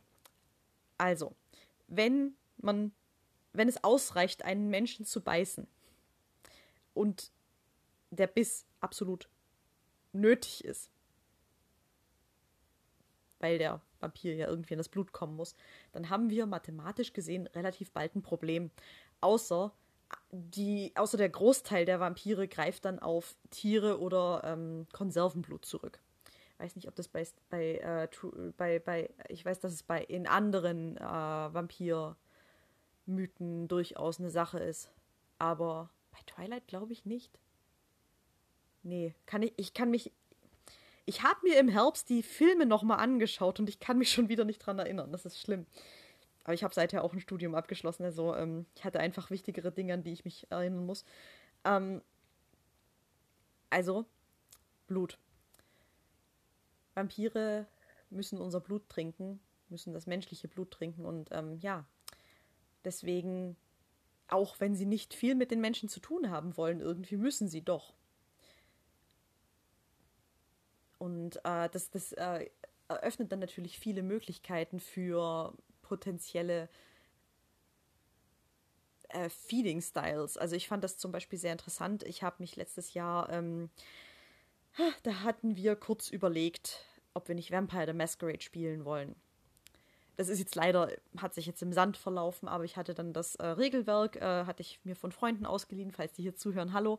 Ähm, ich habe euch das Regelwerk inzwischen auch zurückgegeben. Sorry, dass ich so lange gebunkert hatte. Äh, ich finde es bei Vampire the Masquerade, die haben sich wirklich, die haben wirklich an alles gedacht. Also, das ist auch ganz toll. Also bei Rollenspielen, da muss man ja meistens, das ist ja, da geht es ja erstmal Worldbuilding, Worldbuilding, Worldbuilding. Die haben wirklich an alles gedacht. Und da gibt es eben, ich glaube, 14 verschiedene Feeding-Styles.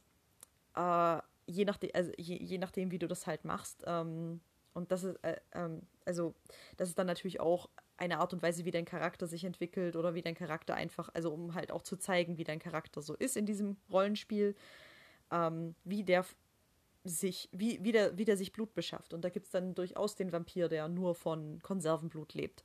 Aber da gibt es dann eben auch den Vampir, der sich nur von Ratten oder sonst irgendwas ernährt, was natürlich nicht sonderlich toll ist. Und dann gibt es den Vampir, der das Ganze immer auf einer sexuellen Art und Weise macht. Also der geht mit jemandem ins Bett und dabei beschafft er sich dann halt irgendwie Blut. Ähm, dann gibt es äh, andere, die, die haben dann wirklich ähm, so ja, Freunde oder Partner, von denen sie eben regelmäßig trinken können und so weiter und so fort. Gibt, oder ich tue nachts in einer dunklen Gasse einen Spaziergänger überfallen oder sowas. Gibt's bei Vampire the Masquerade wirklich alles. Und das ist eigentlich dann, ähm, wenn man sich dann so mal überlegt, ja, okay, macht eigentlich Sinn. Also, dass es eben viele verschiedene Arten und Weisen gibt, äh, von einem Menschen zu trinken. Und das ist auch einer der Hauptkonflikte äh, in meiner neuen Serie. Ich will jetzt gar, äh, eigentlich will ich schon ein bisschen Werbung dafür machen, weil ich bin ziemlich begeistert von dem ersten Buch und alle möglichen. Ich freue mich schon total, das zweite zu schreiben. Aber ja, äh, da, da wird es definitiv auch darum gehen, wie die Vampir-Community damit umgeht ähm, und wie sie an neues Material kommt und so. Ähm, äh, Material jetzt im Sinne von Menschen. ja, ähm, also das zum Thema Blut. Jetzt hatten wir schon die Unsterblichkeit und das Blut und die Menschen.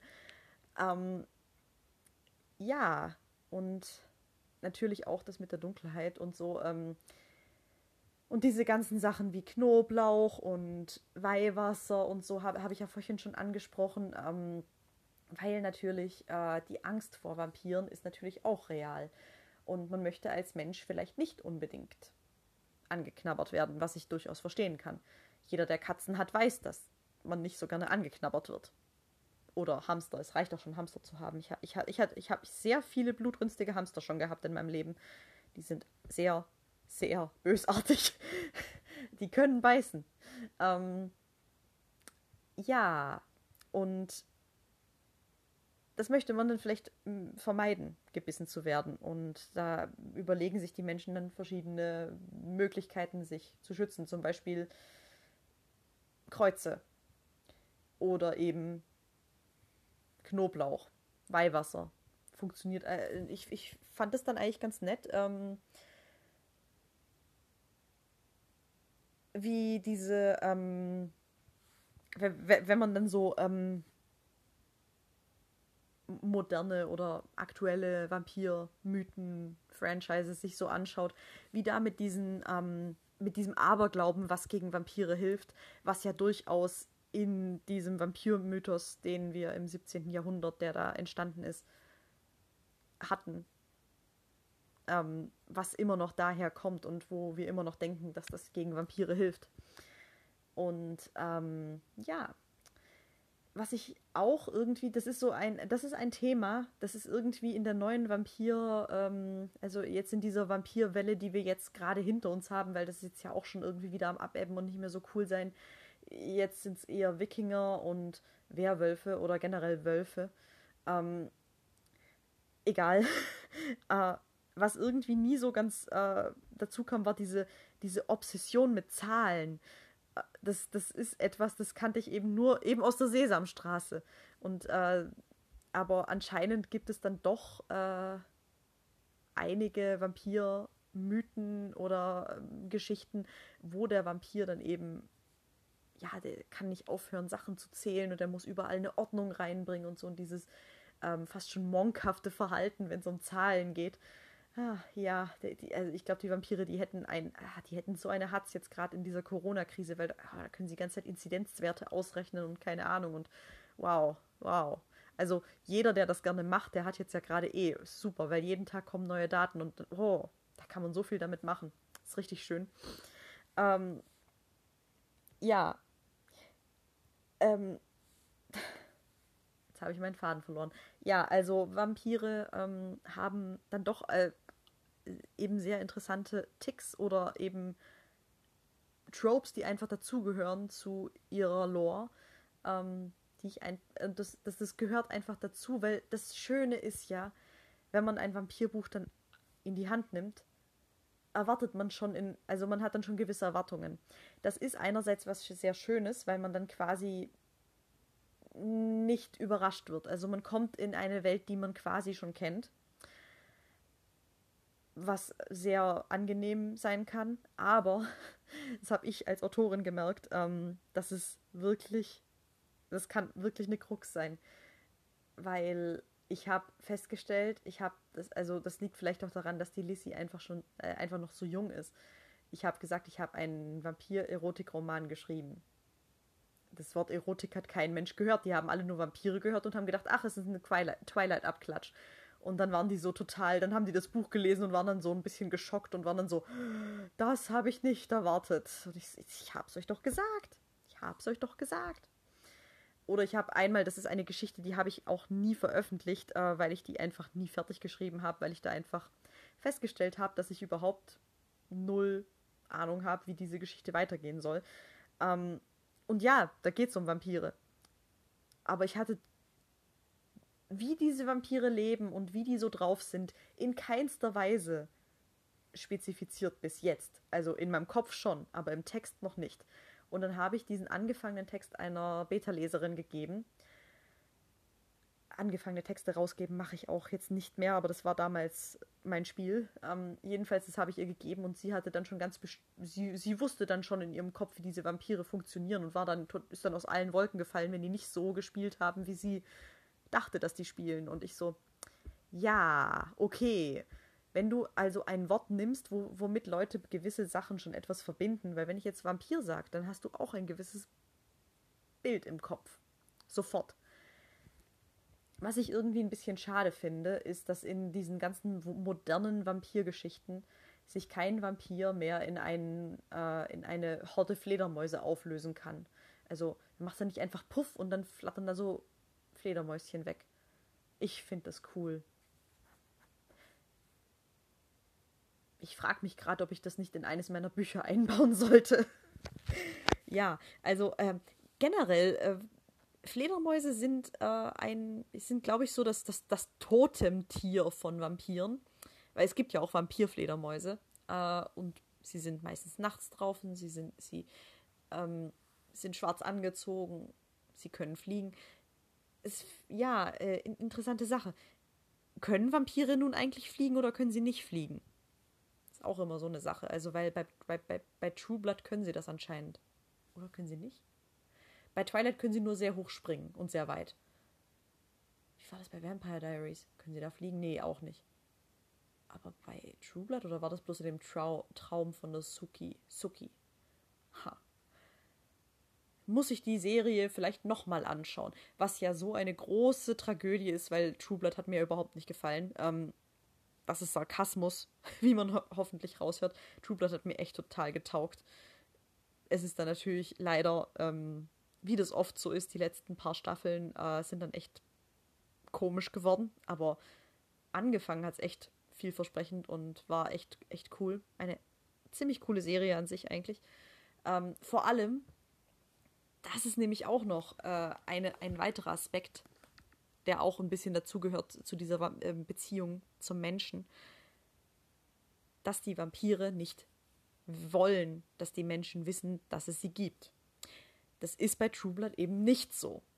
Da wissen die Menschen, dass es Vampire gibt. Und das ist dann, ähm, das führt dann natürlich auch zu vielen interessanten Sachen. Und ganz ehrlich, ich war dann bei Lissy, war ich dann so weit, ich hatte dann schon ähm, das Buch, äh, das zweite Buch zu einem gewissen äh, Zeitpunkt geplottet und dann wollte ich das so schreiben und dann habe ich gedacht, ja, aber die wissen ja alle gar nicht, dass es Vampire gibt.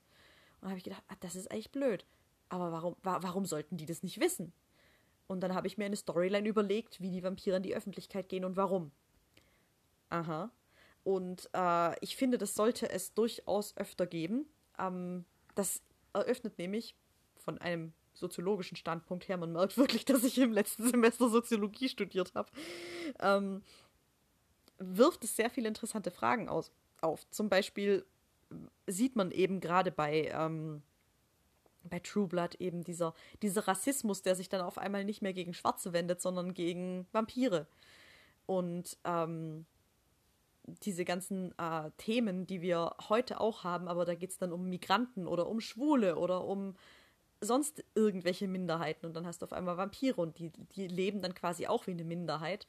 Aber eigentlich sind sie so mächtig, dass sie nicht so leben müssten total spannend. Äh, und immer noch eine meiner liebsten Sondersendungen im Fernsehen ist immer noch diese Szene, wo Russell Etchington diesen ähm, Nachrichtensprecher tötet.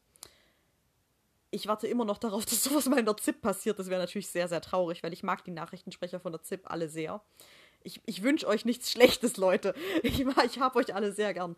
Aber gleichzeitig denke ich so, wow, diese, diese, diese Szene ist einfach genial. Ähm, ja. Ach, ähm, da gibt es auch eine ganz, ganz tolle Szene, wo ähm, Lissy in der ZIP 2 interviewt wird im Studio. Oh ja.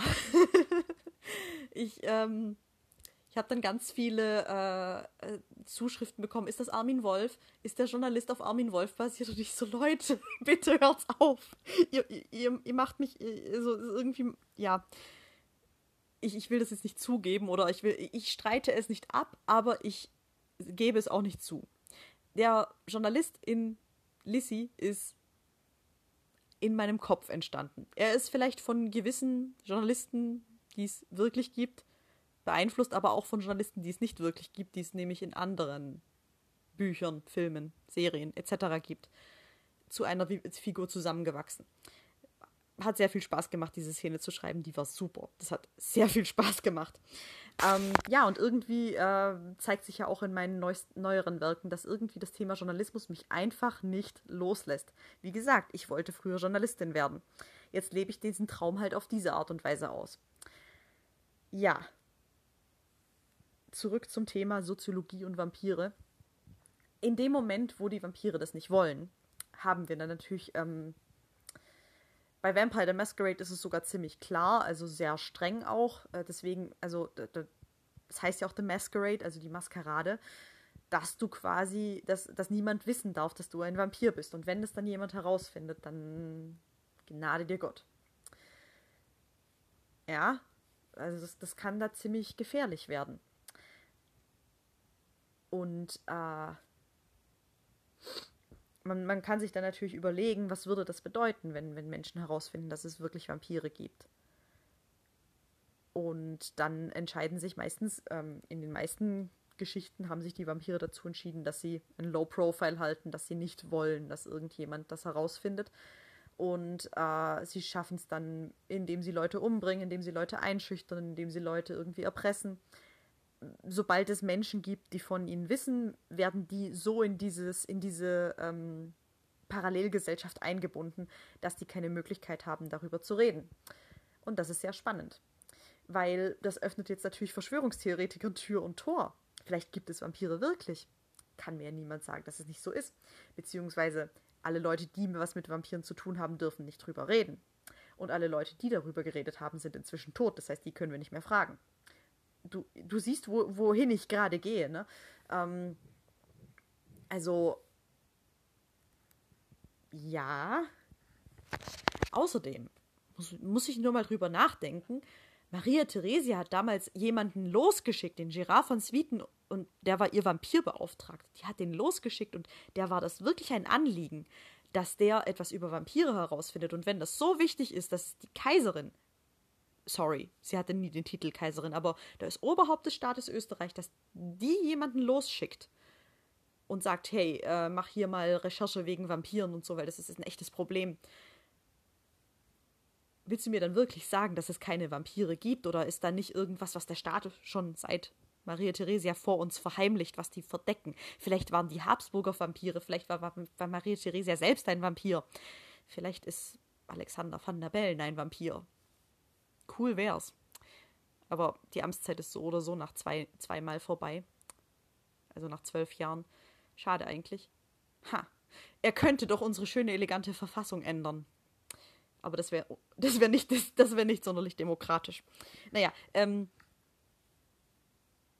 Hoffentlich ist Sebastian Kurz kein Vampir, oh mein Gott. Der könnte vielleicht fliegen wegen den Ohren. Ähm, sorry. Ich äh, komme schon, ich, ich, ich schweife schon wieder vom Thema ab. Vielleicht war es die Impfung, die ich heute bekommen habe. Hm. Schwierig, schwierig äh, ich, ich, ich versichere dir, ich bin gerade im vollen Besitz meiner geistigen Fähigkeiten und es sitzt hier auch kein Vampir in der Ecke und bedroht mich mit seinen Zähnen oder einer Waffe. Es ist voll okay. Ich mache einfach nur Spaß und finde mich selbst sehr lustig. Ähm, ja, also eine Parallelgesellschaft entsteht und die anderen gleichzeitig, ich finde es dann auch immer sehr interessant, weil die Vampire, die sind dann natürlich dann auch immer so, ja, die Menschen, die finden dann immer ihre eigenen Erklärungen und die, ja, ähm, die sind ja alle so dumm und die merken das ja nicht mal. Beziehungsweise, wenn, wenn die dann denken, dass sie was gesehen haben, äh, da reicht es dann, wenn du ihnen sagst, nein, das war nicht so, du irrst dich. Also man kann Menschen super Gasleit gasleiten, das, das ist ganz, ganz einfach. Ähm, und es stimmt auch in gewisser Weise, wir, wir finden ja immer unsere, äh, wir finden immer eine Erklärung für alles. Also wenn, wenn jetzt irgendetwas Unerklärliches uns passiert, wir versuchen dann immer irgendwelche Erklärungen zu finden. Und wenn wir keine rational erkläre, äh, keine rationale Erklärung finden, dann waren es Geister. Oder Morgelons. Die leben doch auf unseren Masken, habe ich gehört. Es ist total krass. Ähm, jedenfalls, wenn man anfängt, wie ein Corona-Leugner zu denken, dann sind auf einmal auch Vampire möglich. Nur mal so am Rande. Ich habe mich eine Zeit lang sehr mit Verschwörungstheorien auseinandergesetzt. Also das war noch vor Corona. Ähm, da war eben, also ich meine, das ist ja heute auch noch populär, aber damals es waren Echsenmenschen und eine Flacherde und Bielefeld. Also Bielefeld ist ja das klassische Paradebeispiel, wie eine Verschwörungstheorie funktioniert. Falls du das nicht kennst, schlag es nach. Ähm, jedenfalls, Verschwörungstheorien sind ja immer nach demselben Muster geschickt, äh, geschickt, gestrickt. ähm, und da könnte man natürlich auch ähm, Vampire erklären. Das ist eigentlich sehr interessant und ähm, auch irgendwie interessant, dass es dann lustigerweise in diesen ganzen Filmen, Serien, Büchern nie passiert. Hm. Oder vielleicht habe ich einfach bloß ein Buch oder einen Film oder eine Serie, in der sowas vorkommt, verpasst. Ähm, auch ein interessantes Thema. Ähm, ist dieses, man muss eingeladen werden. Ich weiß nicht, woher das kommt und in manchen Filmen und in manchen Seriengeschichten gibt es das einfach nicht. Aber das ist, glaube ich, das gehört auch zum klassischen Vampirsein dazu, dass du hereingebeten werden musst. Also du bist vor, vor Vampiren in deinem Haus ziemlich sicher, solange du sie nicht einlädst. Also sobald du sagst, magst du nicht reinkommen, oder er dich fragt, may I come in und du sagst ja, dann bist du gefickt. Oder zumindest gebissen.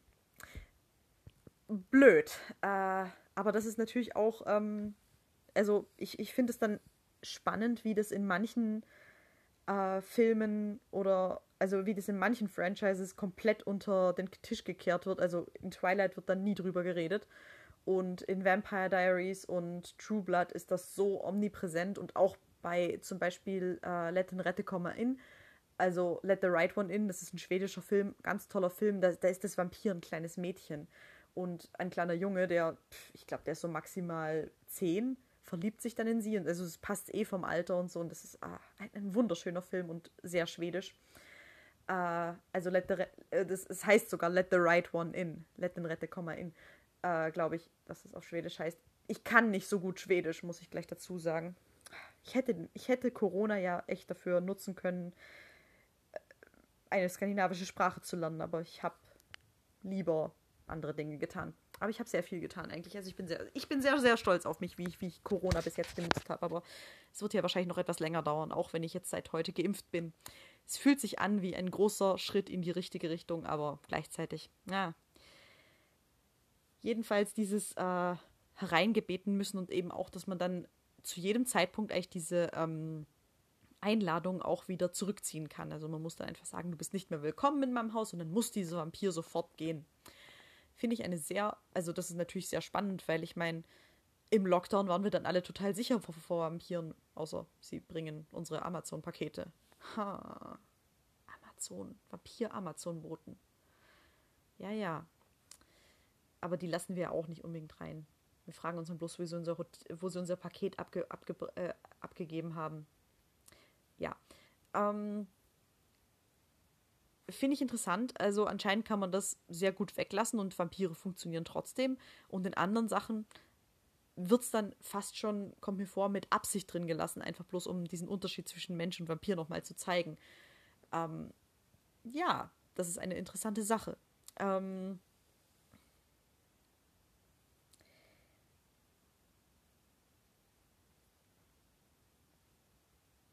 ich bin jetzt auf einmal sehr leise geworden. ähm, ja, äh, ich wollte was sagen wegen Lockdown und Vampire.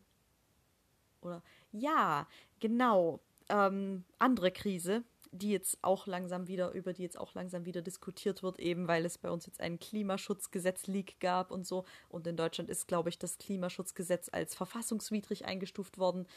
What the fuck, Verfassungsgericht what the fuck?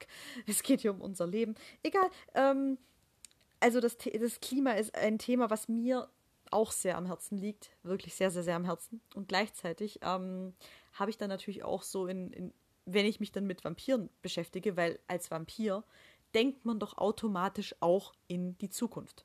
Also ich bin mir sogar ziemlich sicher, dass ein Vampir niemals ein, ein äh, Atomkraftwerk bauen würde, weil der wüsste, er hätte diesen Müll in 100 Jahren, in 200 Jahren, der, der, der radioaktiv ist und einfach gefährlich, immer noch an der Backe. Diese Weitsicht fehlt Menschen aus irgendeinem Grund. Auch in Bezug auf CO2, weil ganz ehrlich, ähm, das ist für mich oft auch so, dass das übersteigt dann. Ich will nicht sagen, dass es meine Vorstellungskraft überzeugt, weil ich kann mir das sehr gut vorstellen.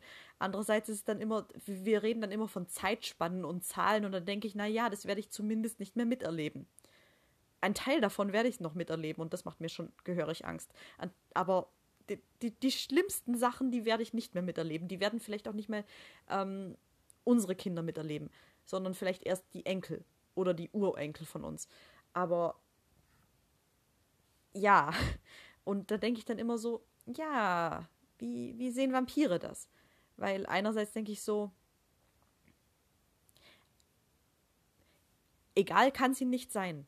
Weil wenn sich die Menschheit selbst ausrottet, dann haben die ein ziemliches, ziemlich gehöriges äh, Essensproblem, außer die Menschheit rottet sich aus und sie kommen drauf, hm, ja, also eigentlich können wir von allen anderen Tieren genauso gut trinken. Es macht halt nicht so viel Spaß oder schmeckt nicht so gut oder pff, ist wie Tofu essen.